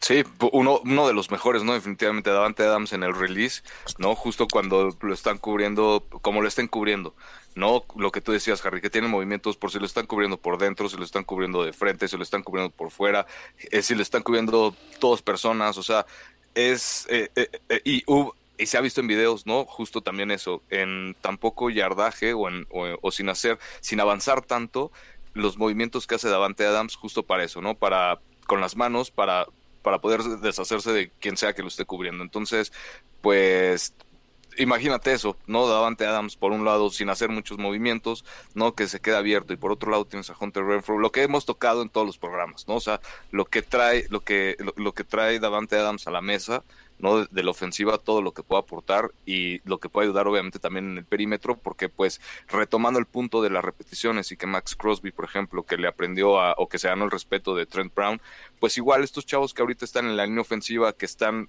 entrenando diario con Chandler Jones, con Max Crosby, pues les están aprendiendo, ¿no? Entonces, que de alguna forma también les esté esa competencia, ¿no? Entre línea ofensiva y línea defensiva, pues va a servir para todos y que que lleguen jugadores con experiencia y que estén aportando, como Davante Adams, como Chandler Jones, y que aparte los jugadores que traen el nuevo sistema ofensivo también, pues definitivamente, o sea, la verdad es que creo que creo que sí puede ser algo algo bastante interesante en este primer año, considerando que es una ofensiva nueva, no un sistema ofensivo nuevo con head coach nuevo y coaches nuevos en todos lados casi. ¿Algo que quieran preguntar del entrenamiento de hoy ustedes, muchachos, que tengan en mente? Muchas cosas, pero nos iríamos de aquí tardísimo, Harry. Entonces, no sé si Demian mm. por ahí tenga algo. No, dale. Si no tienen preguntas. No, yo no, dale. Lo que nos puedas compartir, Harry, vas. Pues eso fue lo que, lo que yo vi, lo que me gustó. Adams Renfro, yo sé, es fácil decirlo porque pues son los dos mejores receptores abiertos que tienen los Raiders, pero fueron increíbles, hicieron una muy buena labor. Aquí estoy checando mis notas. Eh, Jayon Brown interceptó a Mac Jones. Eh, un muy buen. De hecho, alguien me dijo que ellos debieron interceptarlo dos veces. Yo lo vi una vez y fue la primera gran explosión. Las peleas contra Carolina no, Inglaterra se peleó cada día. Cada día se pelearon. Acá, ni un solo conato de bronca. Muy profesionales y hablando posteriormente en la, en la conferencia de prensa con Derek Carr, eh, con Crosby, eh, con Jonathan Hankins, con el cual también entrevistamos, decían no, hablamos con los coaches y Carr con los jugadores y quieren ser profesionales, quieren sacarle el mayor provecho posible a estos entrenamientos, a, estas, a estos ejercicios con otro equipo y que van a mantenerlo profesional. Pero también, Crosby dijo, está en el calor del momento, no queremos hacerlo, pero si llega a pasar algo, no le vamos a sacar. Pero también es Josh McDaniels, es Bill Belichick, se conocen bien, no quieren que haya este tipo de situaciones y si les va bien este año, estoy seguro que en años venideros de nueva cuenta van a... Es más, si hicieron este, estos entrenamientos en conjunto en un año donde tienen partido de pretemporada contra ellos y juego de temporada regular, ahora imagínate cuando no jueguen contra ellos en pretemporada y no jueguen contra ellos en la temporada regular. Entonces puede convertirse en algo habitual que los Patriotas y, los Raiders entrenen juntos. Y, más porque le gustó a Bill Belichick, ¿no? Le gustaron las instalaciones de los Raiders, entonces creo que por ahí quedó fascinado, entonces... ¿A pues quién no, Demian? ¿A quién no? Sí, claro. Si, tú, si, tú, si tuvieras otra vacuna, las hubieras visto también, hermano. Ah, no me digas, Harry, por favor, ya, lástima, unas por otras, unas por otras, pero algún día, esperemos que algún día. Exactamente, déjenme checo aquí mis, mis apuntes, sí, no, esos son los, principales. Eh, si no tienen alguna otra pregunta, vamos con algunos comentarios finales y nos despedimos. A excepción de que ya... Ah, no, ya es otro tema del cual quiere la raza que hablemos. Eh, Samuel Hernández Ice preguntaba de Leatherwood, ya hablamos de él. Gracias, Gerardo Samuel Holguín. ¿Todo bien, Ricardo? Sí, ¿no? Ah, alguien te mandaba saludos. Antonio Valdés preguntaba que si podían... Creo que lo conociste, ¿no, Ricardo? Este, híjole, soy malísimo para los nombres, igual por. Reunieron para una grabación que hubo allá en México. Y creo que él fue parte de esa grabación. Dice, ya hablaron de eso, no sé si podamos hablar de eso o no, pero sí, hablamos la... Sí, tocamos el tema, tocamos el tema justo cuando fue el anuncio de Viva Aerobús. Ah, ok. Sí, sí, sí, sí, sí, hablamos de eso. Saludos para toda la banda que estuvo ahí. Eh, Vic Gracias desde el Estado de México, al igual que Martín Gurrola desde Chima, Estado de México. Eh, dice gusto verlos, claro. Rorro Elige, un abrazote para él. Dominic Domínguez Soto, buenas noches, Harry. Dice, donde se puedan ver algunos videos de las jugadas de, que platicas de Crosby, Jones, Carr, Adams. No. Eh, tenemos acceso a grabar solamente los, mm, los ejercicios individuales, que son los primeros dos periodos del entrenamiento. Posteriormente la prensa solo podemos observar, más no grabar. De Alguien en Instagram eh, publicó la intercepción de Brown. Mm, ¿Quién? ¿Así? Ahorita la busco y la pongo. Antes de que lo bajen. Yo ya sé a alguien que vetaron de los entrenamientos de los Raiders por estar hablando de algo que no debieron de haber estado hablando, por haber estado tomando fotos cuando no debieron de haber estado tomando fotos. Entonces, eh, a excepción de que Jayon Brown, al igual que Devante Adams, haya compartido el video con alguien y lo hayan publicado así, no creo que haya sido de la prensa. ¿Fue de prensa? No, no es de prensa. Caray, se están filtrando cosas y no deben de. Eh, Gerardo Samuel Holguín, un, saludo, un abrazo para él en YouTube. Déjenme ver, creo que había. Rubén Montenegro, que por cierto nos estaba mandando saludos en Twitter y se me había ido ya Lo bajó. Ya lo, ya lo quitaron. Sí. Sí, sí, ya lo bajó. Tiene videos del calentamiento de Raiders. Una atrapada de ¿Quién lo puso? ¿Jayon Brown o alguien más? No, no, no. Es una persona X tiene a Derek Carr con su familia, pero en medio de esos estaba la intercepción de Brown. Yo lo había visto. Rubén Montenegro que nos estaba viendo en Twitter y ahí nos puso comentarios y ya también se fue a YouTube. Pregunta, pregunta que si los titulares, los titulares cuándo juegan. El 11 de septiembre, juego de la semana 1 de la temporada regular. Eh, saludos para él, nos preguntaba la línea ofensiva. Santiago, Santiago Montes también Ah, mandando saludos. Adrián Maya desde Zacatecas pregunta si se quedará TJ Turner. Yo creo que sí. Eh, sobre todo después de cortar a DeMarcus Robinson. No sé si en el roster de 53, pero el año pasado estuvo todo el año en el equipo de prácticas. No jugó una sola vez en la campaña regular. Pero los Raiders les sigue gustando DJ Turner, sobre todo del staff anterior al actual. Siguen utilizándolo y ahí está.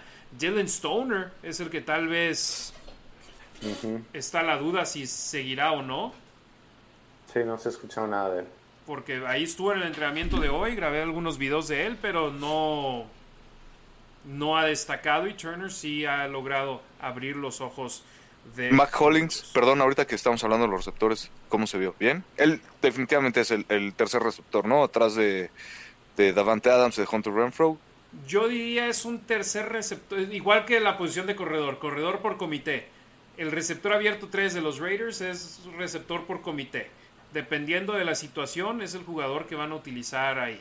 Porque cada uno tiene su característica individual diferente que lo pone por encima de otro jugador. Keelan Cole tiene cosas buenas que lo ponen por encima de Mac Hollins, pero Mac Hollins tiene cosas buenas que lo ponen por encima de Keelan Cole. Entonces, eh, y antes de Marcus Robinson también su velocidad. Ahora puedes hablar en ese caso de DJ Turner. Entonces, cada uno es circunstancial. Depende de dónde estén en el campo, depende de cuál sea la situación en la que se encuentren en downs y distancia. Entonces, eh, cada uno tiene cosas interesantes y, a mí me gusta hablar de eso porque el año pasado nuestro número uno era Henry Ruggs, nuestro número dos era Zay Jones.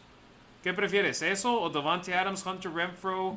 Eh, y bueno, Renfro ya, ahora ya no pensamos de él como slot. En aquel entonces todavía pensábamos de él como slot. Ahora ya simplemente hablas de él como el receptor abierto 2. Y después de él tener a Keelan Cole, tener a Matt Collins, tener a DJ Turner, hay opciones y es lo que me gusta ahora de los Raiders. De acuerdo. Algo con lo que quieran... Ah, ya, ok. Dana White dijo que estaba trabajando para que los Raiders firmaran a Tom Brady y a Rob Gronkowski. Lo dijo en una transmisión especial, perdón, de ESPN en la UFC y en la cual estaba Rob Gronkowski. Gronkowski habló de eso y es por eso que Dana White habló del tema. Él dijo que él nunca iba a hablar del tema, pero que como le preguntó en público, en público pero como Gronkowski habló de eso, pues habló de la situación yo a lo que voy aquí es, sí, Dana White es amigo de Tom Brady, Dana White es amigo de Gronk, es amigo de Robert Kraft, de Mark Davis, pero es como si yo dijera, oye, quiero que firmen a Ricardo Villanueva de receptor abierto de los Raiders, pueden hacerlo, tiene tal X, Y, Z cualidades y es mi amigo y ándenle, hagan esto, hagan lo otro. Dana White, él le encantan los deportes, él es Las Vegas, él le, encanta la ciudad, ha vivido aquí por muchísimos años y es fan de los Patriotas de Nueva Inglaterra. Entonces él quería convencer a los Raiders de que lo firmaran, quería convencer a los jugadores que, que lo hicieran, Pero a final de cuentas no es decisión de Dana White, es decisión de, del coach. Y sí, puede haber especulaciones sobre qué tan cerca o no le estuvieron de hacerlo. Y no lo hicieron. John Gruden no lo hizo. Decidió no ejecutar esa, esa firma de un agente libre en los Raiders. ¿Ustedes qué les pareció esa, esa situación que lamentablemente dio tema para hablar de algo más en el edificio que no sea el fútbol americano? Demian. Nada, no le, no le dediqué mucha energía porque es algo que ya pasó, por lo mismo que tú dices. Si hubiera dicho Mark Davis, ya tenía a Brady aquí y Gruden dijo que no, es muy diferente a Dana White. Tú acabas de dar el ejemplo. Este, ¿Qué más? No sé, a mí no me cae, no me cae Brady. Un Super Bowl no me hubiera caído mal. Ah, aquí nosotros hablábamos que Brady no iba a venir con la defensa que tenía Raiders. Brady se fue a un, lugar, a un equipo que estaba prácticamente formado. formado. Esa es una realidad. Otra realidad es que Brady recluta y no necesariamente que él vaya y diga, hey, vente para acá, pero los mismos jugadores toman un descuento por ir a jugar con Brady. Esa es otra realidad. Entonces, quizás hubieran venido otros jugadores con Raiders. ¿Quieres que te diga algo, Demian? Me puse a investigar y chequé la defensa del 2020 de los Bucaneros de Tampa Bay. Todos estaban en el equipo antes del 2020 y los que no fueron elegidos en el draft de ese año de los, perdón, dije Patriotas de los Bucaneros de Tampa Bay. Dijiste los Bucaneros. Ah, ok. Todos los defensas que están en el equipo, titulares, estaban ahí antes de que llegara Brady. Ah, sí, el, el equipo estaba hecho. No, pero, pero algunos, de hecho, algunos se quedaron para jugar el siguiente año. Eso ya fue después de ganar el Super Bowl. Facts pero no me puedes decir que no. Gronkowski fue a Bucaneros y Julian Edelman estaba retirado y decía, hey, hey, hey, y mucha gente hubiera querido. Y Dana White. Antonio Brown. ajá, Antonio. En un FaceTime con Josh Jacobs y le dijo, oye, ¿cómo te gustaría jugar con Brady? Y Josh Jacobs hizo unos ojitos de, me encantaría, y también pues, un mocoso tonto. Pero, pues qué, pues es una realidad los dos. Y, y también esa defensa de los Raiders ese año fue la que más puntos ha permitido en una temporada en la historia del equipo. Entonces yo ahí es donde decía, con Tom Brady, ¿qué te gusta? ¿Que los Raiders hayan ganado dos partidos más? Por, porque la defensa estaba permitiendo tantos puntos. Sí. O sea, terminas en lugar de 8 no y 8 en 16. Y todo el mundo está diciendo, ven, si lo hubieran contratado hubieran ganado el Super Bowl. Y yo digo, ¿cómo sabes? No, hombre. Un equipo completamente diferente. Ve a los Bucaneros ese año. Hubo partidos que ganaron a base de defensa, no a base de la ofensiva. Sí. Sí, no, no creo. Igual que Demian, no, no creo que... Sí, y, y, no creo... Lo que sí es que yo creo que no hubiera... No, no hubiera, no hubiera tenido, no hubieran los Raiders no hubieran tenido un Super Bowl si, si, hubiera llegado Brady, ¿no? A mí tampoco me cae nada bien. Qué bueno que no se hizo, si es que sí estaba como que en las nubes. Este, la neta es que no, no me cae nada bien, que se quede por allá y pues ya, ¿no? Lo que sigue. Yo, la contraparte que tengo no solo de este tema, cuando Raiders eligió a Fabian Washington antes de Aaron Rodgers o a Jamarcus Russell en lugar de Calvin Johnson. Bueno, Calvin Johnson, ese creo que ya lo tocamos, fue a Detroit, que no estaban tan bien. Pero estos Hall of Famers hubieran tenido la carrera que tienen, o sea, Aaron Rodgers hubiera tenido la carrera que tiene en Green Bay con Raiders. O con no los Jaguares de Jacksonville o con cualquier otro equipo. No lo sabemos o ya Marcus Russell hubiera sido un boss si se va a, no Atlanta. sé, al equipo que quiera. Ajá. Quizás, quizás no. No sabemos. Raiders era una, una, este, una franquicia muy disfuncional. Davante Adams es Davante Adams y acaba siendo elegido por los Tejanos de Houston. Uh -huh. O sea, todo pasa por una razón y... Y ya, y ya pasó. Exactamente, sí, pero hubo mucha raza que, ven, los Raiders podrían haber sido campeones del Super Bowl y yo así de... No. Ese Ojalá y año... funcionaran las cosas así tal cual. Sí, de que porque un jugador firmó con ese equipo y ganó el Super Bowl, pudo haber firmado con cualquier otro equipo y ganar el Super Bowl. Esa defensa fue un milagro que los Raiders ganaron ocho juegos ese año. Fue un milagro. Y pues ahora simplemente a seguir construyendo en base de eso, el- la mejora que hubo con Gruden cada temporada que estuvo con el equipo, incluyendo ese 8 y 8 del 2020, este 16, 17, perdón, del 2021 y ahora Josh McDaniels a querer incrementar el número de victorias en este año 2022, pero me parecía interesante, mucha raza en redes sociales estuvo comentando al respecto, yo sinceramente no, pero pues había que platicar de, de esta situación. Dije, para por lo menos ahí cerrar el tema, cerrar el programa de hoy de la Nación Raider, porque hubo gente en, en Twitter que dijo, van a hablar de Brady. Yo dije, pues, ¿qué vamos a hablar de él? Que Dana White lo querían los Raiders.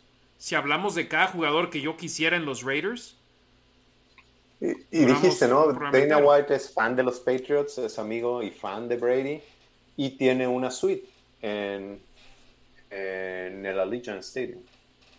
el señor tiene suites en todos lados. Para él es como dar propinas. O sea, La cantidad de dinero que hace es increíble, pero él diciendo eso, yo negocié para que Tom Brady llegara a Las Vegas. Ah, simplemente él convenció a Tom Brady de que Las Vegas era un buen lugar al cual venir. Que por ejemplo, ahora qué tanto te lleva a convencer a alguien a venir a Las Vegas a jugar para los Raiders. Instalaciones de primer mundo en tus instalaciones de prácticas, instalaciones de primer mundo en el estadio, una ciudad donde si aguantas el calor es una gran ciudad y la pasas bien. O sea, eh, no creo que necesites de Dana White para convencer a jugadores a venir a... la- Es más, Dana White convenció a Davante Adams para venir a los Raiders. no. Ri- Ricardo, tú estás diciendo que viste Tape Don't Lie, ¿no? Eh, eh, esta semana Marcus Johnson está hablando y lo ha hablado en sus, en sus episodios que se aventó todo el de Man in the Arena de Tom Brady y que él decía que estaba buscando, no sé, tres cosas cuando era gente libre y una de ellas era así como que estar cerca de la playa o estar en Nueva York, algo donde Giselle estuviera contenta. Entonces no se acomoda a Las Vegas. Ya hablamos del equipo que tenía Bucaneros. Hablaste de la defensa, pero estaba, Mark, eh, ¿cómo se llama? Godwin, Chris Godwin, Ujú. eh, Mike Evans de receptores, eh, una línea ofensiva prácticamente completa. El centro es una bestia, no me acuerdo. Jensen. Ryan Jensen. Se, seleccionaron a Tristan Wirfs.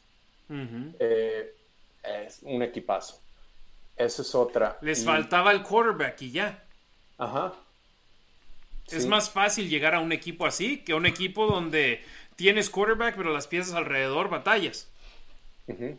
Y una ala cerrada, y pues justo llegó Gronkowski también y pues la empezó a romper, ¿no? No, y Entonces, de todos modos tenían a Howard o a Howard, ¿no? Creo, OJ sí. Howard, no sé si. Sí. sí, que también es Que yo, ahí, por ejemplo, cerrada. cómo hubiese sido la situación con los Raiders Darren si Waller. llega Darren Waller y Rob Gronkowski y Foster Morrow. Bueno, Foster, pues. Ya sé. Muchas gracias. Ya sé, pero yo creo que está mejor así como tienen las cosas. Estás mejor Sí, preparado para el sí, futuro. sí, sí. Y con Tom Brady hubiese sido nada más como poner una, un sello al- a un hueco de donde está goteando y tan solo lo vas a tener dos, tres años a lo mucho y después otra vez empezar de cero. Sí, y ese era mi argumento. Yo creo que por eso no lo hacían. Ahorita dicen hindsight 2020. Ahorita, como bucaneros viéndolo, bueno, fueron dos, tres años, pero te dio un Super Bowl. Pues sí, hace sentido. Exacto. O a sea, ellos les y- funcionó de maravilla. Ajá. ¿Le hubiera funcionado a Raiders? Lo dudo. No lo sabemos. 100% de acuerdo. Eh, Gerardo Samuel Holguín eh, ref- eh, se refiere a una conversación que tuvo en The Shop Tom Brady con Maverick Carter y varias otras personas donde dijo, es- elegis-. ¿elegiste a ese hijo de su ping-pong sobre mí? Ok. Obviamente con groserías en inglés y todo. Ajá, y la gente está diciendo que fue Car Benjamin Albright. Ha dicho mil veces que se refería a Ryan Tannehill. en Tennessee. Entonces, Ajá, entonces estamos hablando de equipos en Florida, en la playa o Nueva York, Tennessee, pero no en Vegas. No sabemos. Exacto. Pero sí, chequense mi timeline. Ahorita lo voy a retuitear.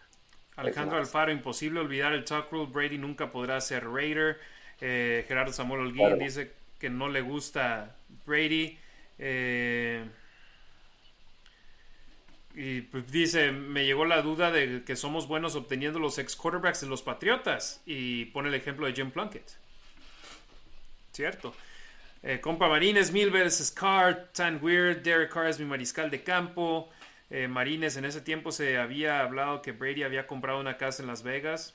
Sí, también rumores por todos lados al respecto. Alex ah, y, lo dijo Dana White que estaba buscando su casa allá en Vegas. Pero ojo, Dana dijo estaba buscando casa, nunca dijo que compró la casa.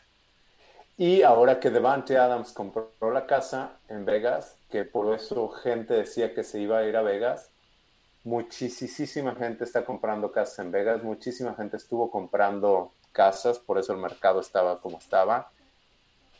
Puede o no haber relación, pero no necesariamente es una causa-efecto. Exacto. Alexa Lima dice, no se habla de Brady. Tuvimos nada más que mencionarlo aquí, aquí rápidamente. Eh, Adrián, a ver, Ariel Moya, ¿quién es el ala cerrada favorito para ganar el lugar 3? Después del partido del sábado, y yo lo, había mencionado en las transmisiones, en la semana 1 no destacó ningún receptor abierto, ningún ala cerrada. En la semana 2 ya vimos mejorar a elementos como Keelan Cole, eh, bueno, a DJ Turner, perdón, y en este partido Keelan Cole hizo un buen papel, eh, Tyron Johnson hizo un buen papel, pero Jesper Horsted, tres pases lanzados hacia él, tres recepciones y consiguió un total de 53 yardas se vio bien el ala cerrada de los Raiders en ese partido y creo que podría estar ganando. Obviamente Nick Bowers también está ahí en la disputa, un buen ala cerrada bloqueador, pero Horsted se vio bien en el emparrillado. Y ahora, con Darren Waller no participando en el entrenamiento de hoy, segunda práctica consecutiva en la que no practica de nueva cuenta y prácticamente en las últimas tres semanas ha entrenado una vez, eh, necesitas tener a alguien sólido detrás de Foster Morrow. Sí, y digo, obviamente no sabemos el tipo de sistema ofensivo que vaya a aplicar McDaniels, ¿no? A mí, sinceramente, no me gustaría que usara tanto a los cerrados, pero, perdón, pero definitivamente, pues, es una posición que necesitas tener sí o sí, ¿no? Y precisamente previniendo cualquier cosa que pueda suceder con Darren Waller, ¿no? Pues necesitas también tener ahí gente sólida, ¿no? Y que conozca el sistema y que pueda aportar. Entonces, si, si ha tenido buena pretemporada, pues sí creo también que podría ser ese su spot, el tercer equipo. Adrián Maya, saludos desde Zacatecas. Joe Tom Campbell dice: Aquí en YouTube está el video de Jayon Brown cuando le intercepta a Jones. Ahorita lo buscamos y ahí a ver si lo compartimos en redes sociales. Eh, Pablo Torres dice: Ok, viene Brady y después, ¿dónde sacas a otro? Dice CB, no sé si sea cornerback o se refiere a otro quarterback sin car. No solo es traer por traer. Sí, no, nosotros de hecho no queríamos a Brady y nada más estamos hablando del tema porque estuvo en el ojo público de gran manera este pasado fin de semana. Gio Line con esa elección de Gruden se confirma que Carr está a la altura ya que prefirió quedarse con él. Y en la misma entrevista a la que me he referido de Devante Adams, le preguntan, Derek Carr está underrated, ¿verdad? Que no es valorado lo que debe ser. Y dice 100%, Carr es increíble y la química que tienen y los pases, todo dice que Carr, gran quarterback. Entonces, faltan menos de tres semanas, muchachos. Dos semanas y media. Y ya primeramente Dios estaremos hablando de un reporte de lesionados, de claves del partido, de juegos a la vuelta de la esquina. Se viene lo bueno y ya estoy emocionado. No sé usted. 11 de septiembre, sí, claro, ya marcado en el calendario el 11 de septiembre para, para el primer partido de los Raiders y pues sí, bastante emocionado ya, o sea que, que en serio se vea, ¿no? Eh, qué es lo que se ha estado practicando durante toda la pretemporada, ¿no? Y, y, ver qué tan listos están los jugadores de los Raiders para, para esta nueva temporada, ¿no? La verdad es que me gusta muchísimo, se, siento que va a ser una temporada bastante interesante, más para también como está la división, ¿no? Que definitivamente pues creo que es la mejor división en, en la NFL y los Raiders tienen con qué. Creo que, creo que tienen con qué para estar peleando ese primer lugar en la división. Definitivamente. Una última pregunta. Robert, Roberto Fernández pregunta por Malcolm Coons. Eh, sinceramente, en mi punto de vista, no ha destacado en el campo de entrenamiento, no ha destacado en los partidos. De hecho, cuando íbamos caminando hacia afuera del campo, eh, sufrió una pequeña lesión. Afortunadamente pudo salir bajo su propio poder, aunque fuese cojeando, pero eh, si no, Kunz no ha llenado el ojo como otros jugadores. Pero también, segundo año, poca participación en juegos el año pasado. Ahora hay que ver si Patrick Graham puede ayudarle a destacar. La batalla de linebackers es muy interesante. Contrataron a múltiples veteranos y ya prácticamente ninguno de ellos sigue en el, en el equipo y se están quedando con los chavos. El caso de Darian Butler, que estuvo con el coach Antonio Pierce en Arizona State. Luke Masterson, que se ha visto bien. Curtis Bolton, que no es novato, pero se vio bien en el partido contra Miami. Eh, y si se están quedando con ellos, eso significa que, que ellos sí están llenándole el ojo y le ha gustado lo que ha visto. Y aparte, obviamente, los titulares Perryman, Diablo, Jayon Brown, ellos también han hecho una buena labor.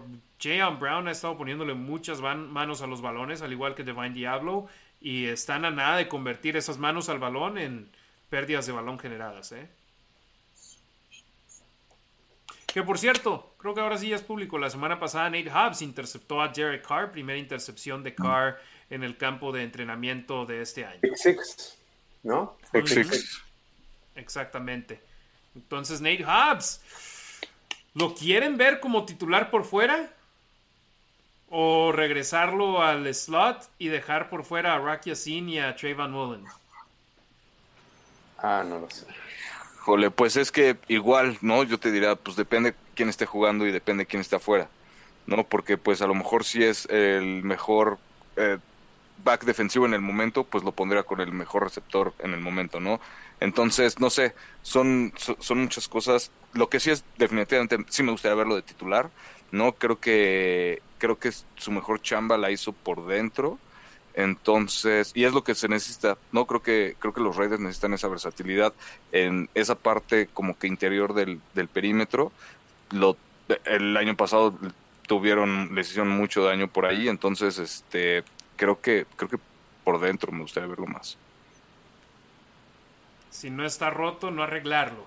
Te has visto que te funciona bien ahí, manténlo ahí y permite que los veteranos, los que tienen experiencia por fuera, pero mira, en un futuro, ojalá y pueda convertirse en ese lockdown corner, en ese esquinero que...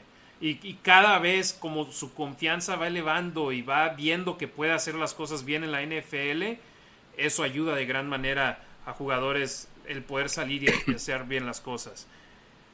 Eh, por cierto, saludos a la banda en México que, que van a ver un par de fotos oficiales de sus grupos de fans. Diviértanse, pásenla chido. Eh, yo sé, mi Rick va a estar en casa viendo el partido. entonces no, no vas a ir, ¿verdad? No, no puedes. No, no voy a poder. Este, pues ya empieza la temporada y hay que estarle dando sabroso. Empieza, o sea, hay muchas cosas que hacer. La verdad es que nosotros, aunque no nos paguen, no hacemos, dedicamos mucho tiempo a, a esto. Creo que, o sea, en lo personal es una pasión y pues sí, desde que, o sea, ya, les debería enseñar el Excel que tengo, ¿no? Ya tengo el roster de todos los equipos, tengo, tengo, tengo el calendario, o sea, ya estoy súper clavado en esto y, una vez que empieza el partido, pues la temporada me desconecto. Entonces, no, no creo que, no creo que lo logre, pero pues abrazo para todos. Sí, aquí preguntaba Gio que si ibas a ir. Yo ya habíamos platicado al respecto y, por ejemplo, Demian y Ricardo, ellos son de que les gusta ver los partidos solos, en casa, enfocarse en eso. Estamos locos. Yo no, yo soy de que me gusta, cuando no trabajaba los juegos, me, encantaba ir al bar de los Raiders en El Paso y cotorrearla con toda la banda, aunque no escuchara la narración, yo sé lo que estoy viendo y yo ahí lo disfrutaba viéndolo con, con más raza. Entonces, cada quien es diferente, cada quien lo puede disfrutar de la manera que sea. Ojalá y pronto ustedes estén rodeados por 64.999 fans de los Raiders en el Allegiant Stadium. Me estaría padre vernos acá en Las Vegas pronto. ¿Algún comentario final para cerrar el programa, muchachos? Llevamos cerca de dos horas. No, no nada. A descansar. Buenas noches. Gracias a toda la banda que nos sigue en todas nuestras plataformas de La Nación Raider, Facebook, Instagram, Twitter, Twitch, eh, Facebook, Instagram, Twitter, Twitch y YouTube, por supuesto, en YouTube. por favor suscríbanse, arroba la Nación Raider, youtube.com diagonal la Nación Raider. Si se suscriben es gratis y nos ayuda muchísimo. Y por favor denle like a no solo este video que están viendo, el stream en vivo, sino a todos los videos que compartimos. Verdaderamente ayuda mucho a nuestros números y que el algoritmo ahí nos acomode también en videos recomendados. Sigan a Demian Reyes, arroba los Raiders Info en Twitter. Sigan a Ricardo Villanueva, arroba Rasgit en Instagram y en Twitter. Demian. Yo te vi, ah, yo, te vi alzando la mano, entonces dije, adelante hermano. Está diciendo, sí, síganme a mí en arroba los Raiders Info. Ya no he publicado tanta información, pero... Ahí está. Pero ya va a empezar la temporada, ya Sí, y ahorita mismo voy a publicar el video de Brady y a Ya nos compartieron aquí el link de, del video de Jay and Brown. Entonces ahorita si lo podemos, si lo podemos compartir. Es un tip, venía de regreso y ahí cacha la pelota. Bien. Eh, just win, baby. Eso es todo. Ricardo Villanueva, hermano, muchísimas gracias. Buenas noches. Saludos a toda la banda ya en CDMX, en la, en la capital en la capirucha. Hermanos, muchas gracias, Harry, por, gracias por la invitación. A todos los que nos se conectaron, los que nos están escuchando mañana, durante la semana, en Spotify, en donde sea. Muchas gracias por, por estar al pendiente y pues igual, gracias otra vez por la invitación. Saludos a Las Vegas, saludos hasta Chicago, a toda la familia y a toda la banda de la Nación Raider. Por supuesto, bien apuntado por Ricardo a la raza que nos escucha en versión audio, en versión podcast, en Spotify, Apple Podcasts y demás plataformas. Muchísimas gracias. Nuestros números siguen incrementando y les agradecemos mucho que gasten ya sea 15 minutos de su día, media hora o yo, por ejemplo, yo escucho un podcast de lucha libre y me lo pongo los audífonos y eh, o voy manejando en el carro y se te pasa el tiempo más rápido y si les podemos ayudar a que el tiempo se les pase más rápido con ustedes escuchándonos. Les agradecemos mucho que nos elijan a nosotros. Demian Reyes, carnalito, muchísimas gracias. Saludos a toda la banda ya en Chi-Town. Buenas noches, que descansen y por aquí nos andamos viendo. Saludos. Primeramente Dios, estaremos aquí de regreso pronto. No sé si la próxima semana o la semana después de ella o la semana previa al partido, pero estén al pendiente de las redes de la Nación Raider. Hay mucha raza que nos ve en vivo, mucha raza que nos ve de manera diferida y mucha raza que nos escucha y estamos muy agradecidos por el apoyo de todos, de todos ustedes. Así que muchas gracias Raider Nation. Ya estamos cada vez más cerca. La espera está a punto de terminar. A nombre de Ricardo Villanueva y Demian Reyes, soy Harry Ruiz. Tengan una excelente noche, Raider Nation. Esperemos verlos aquí muy, pero muy pronto.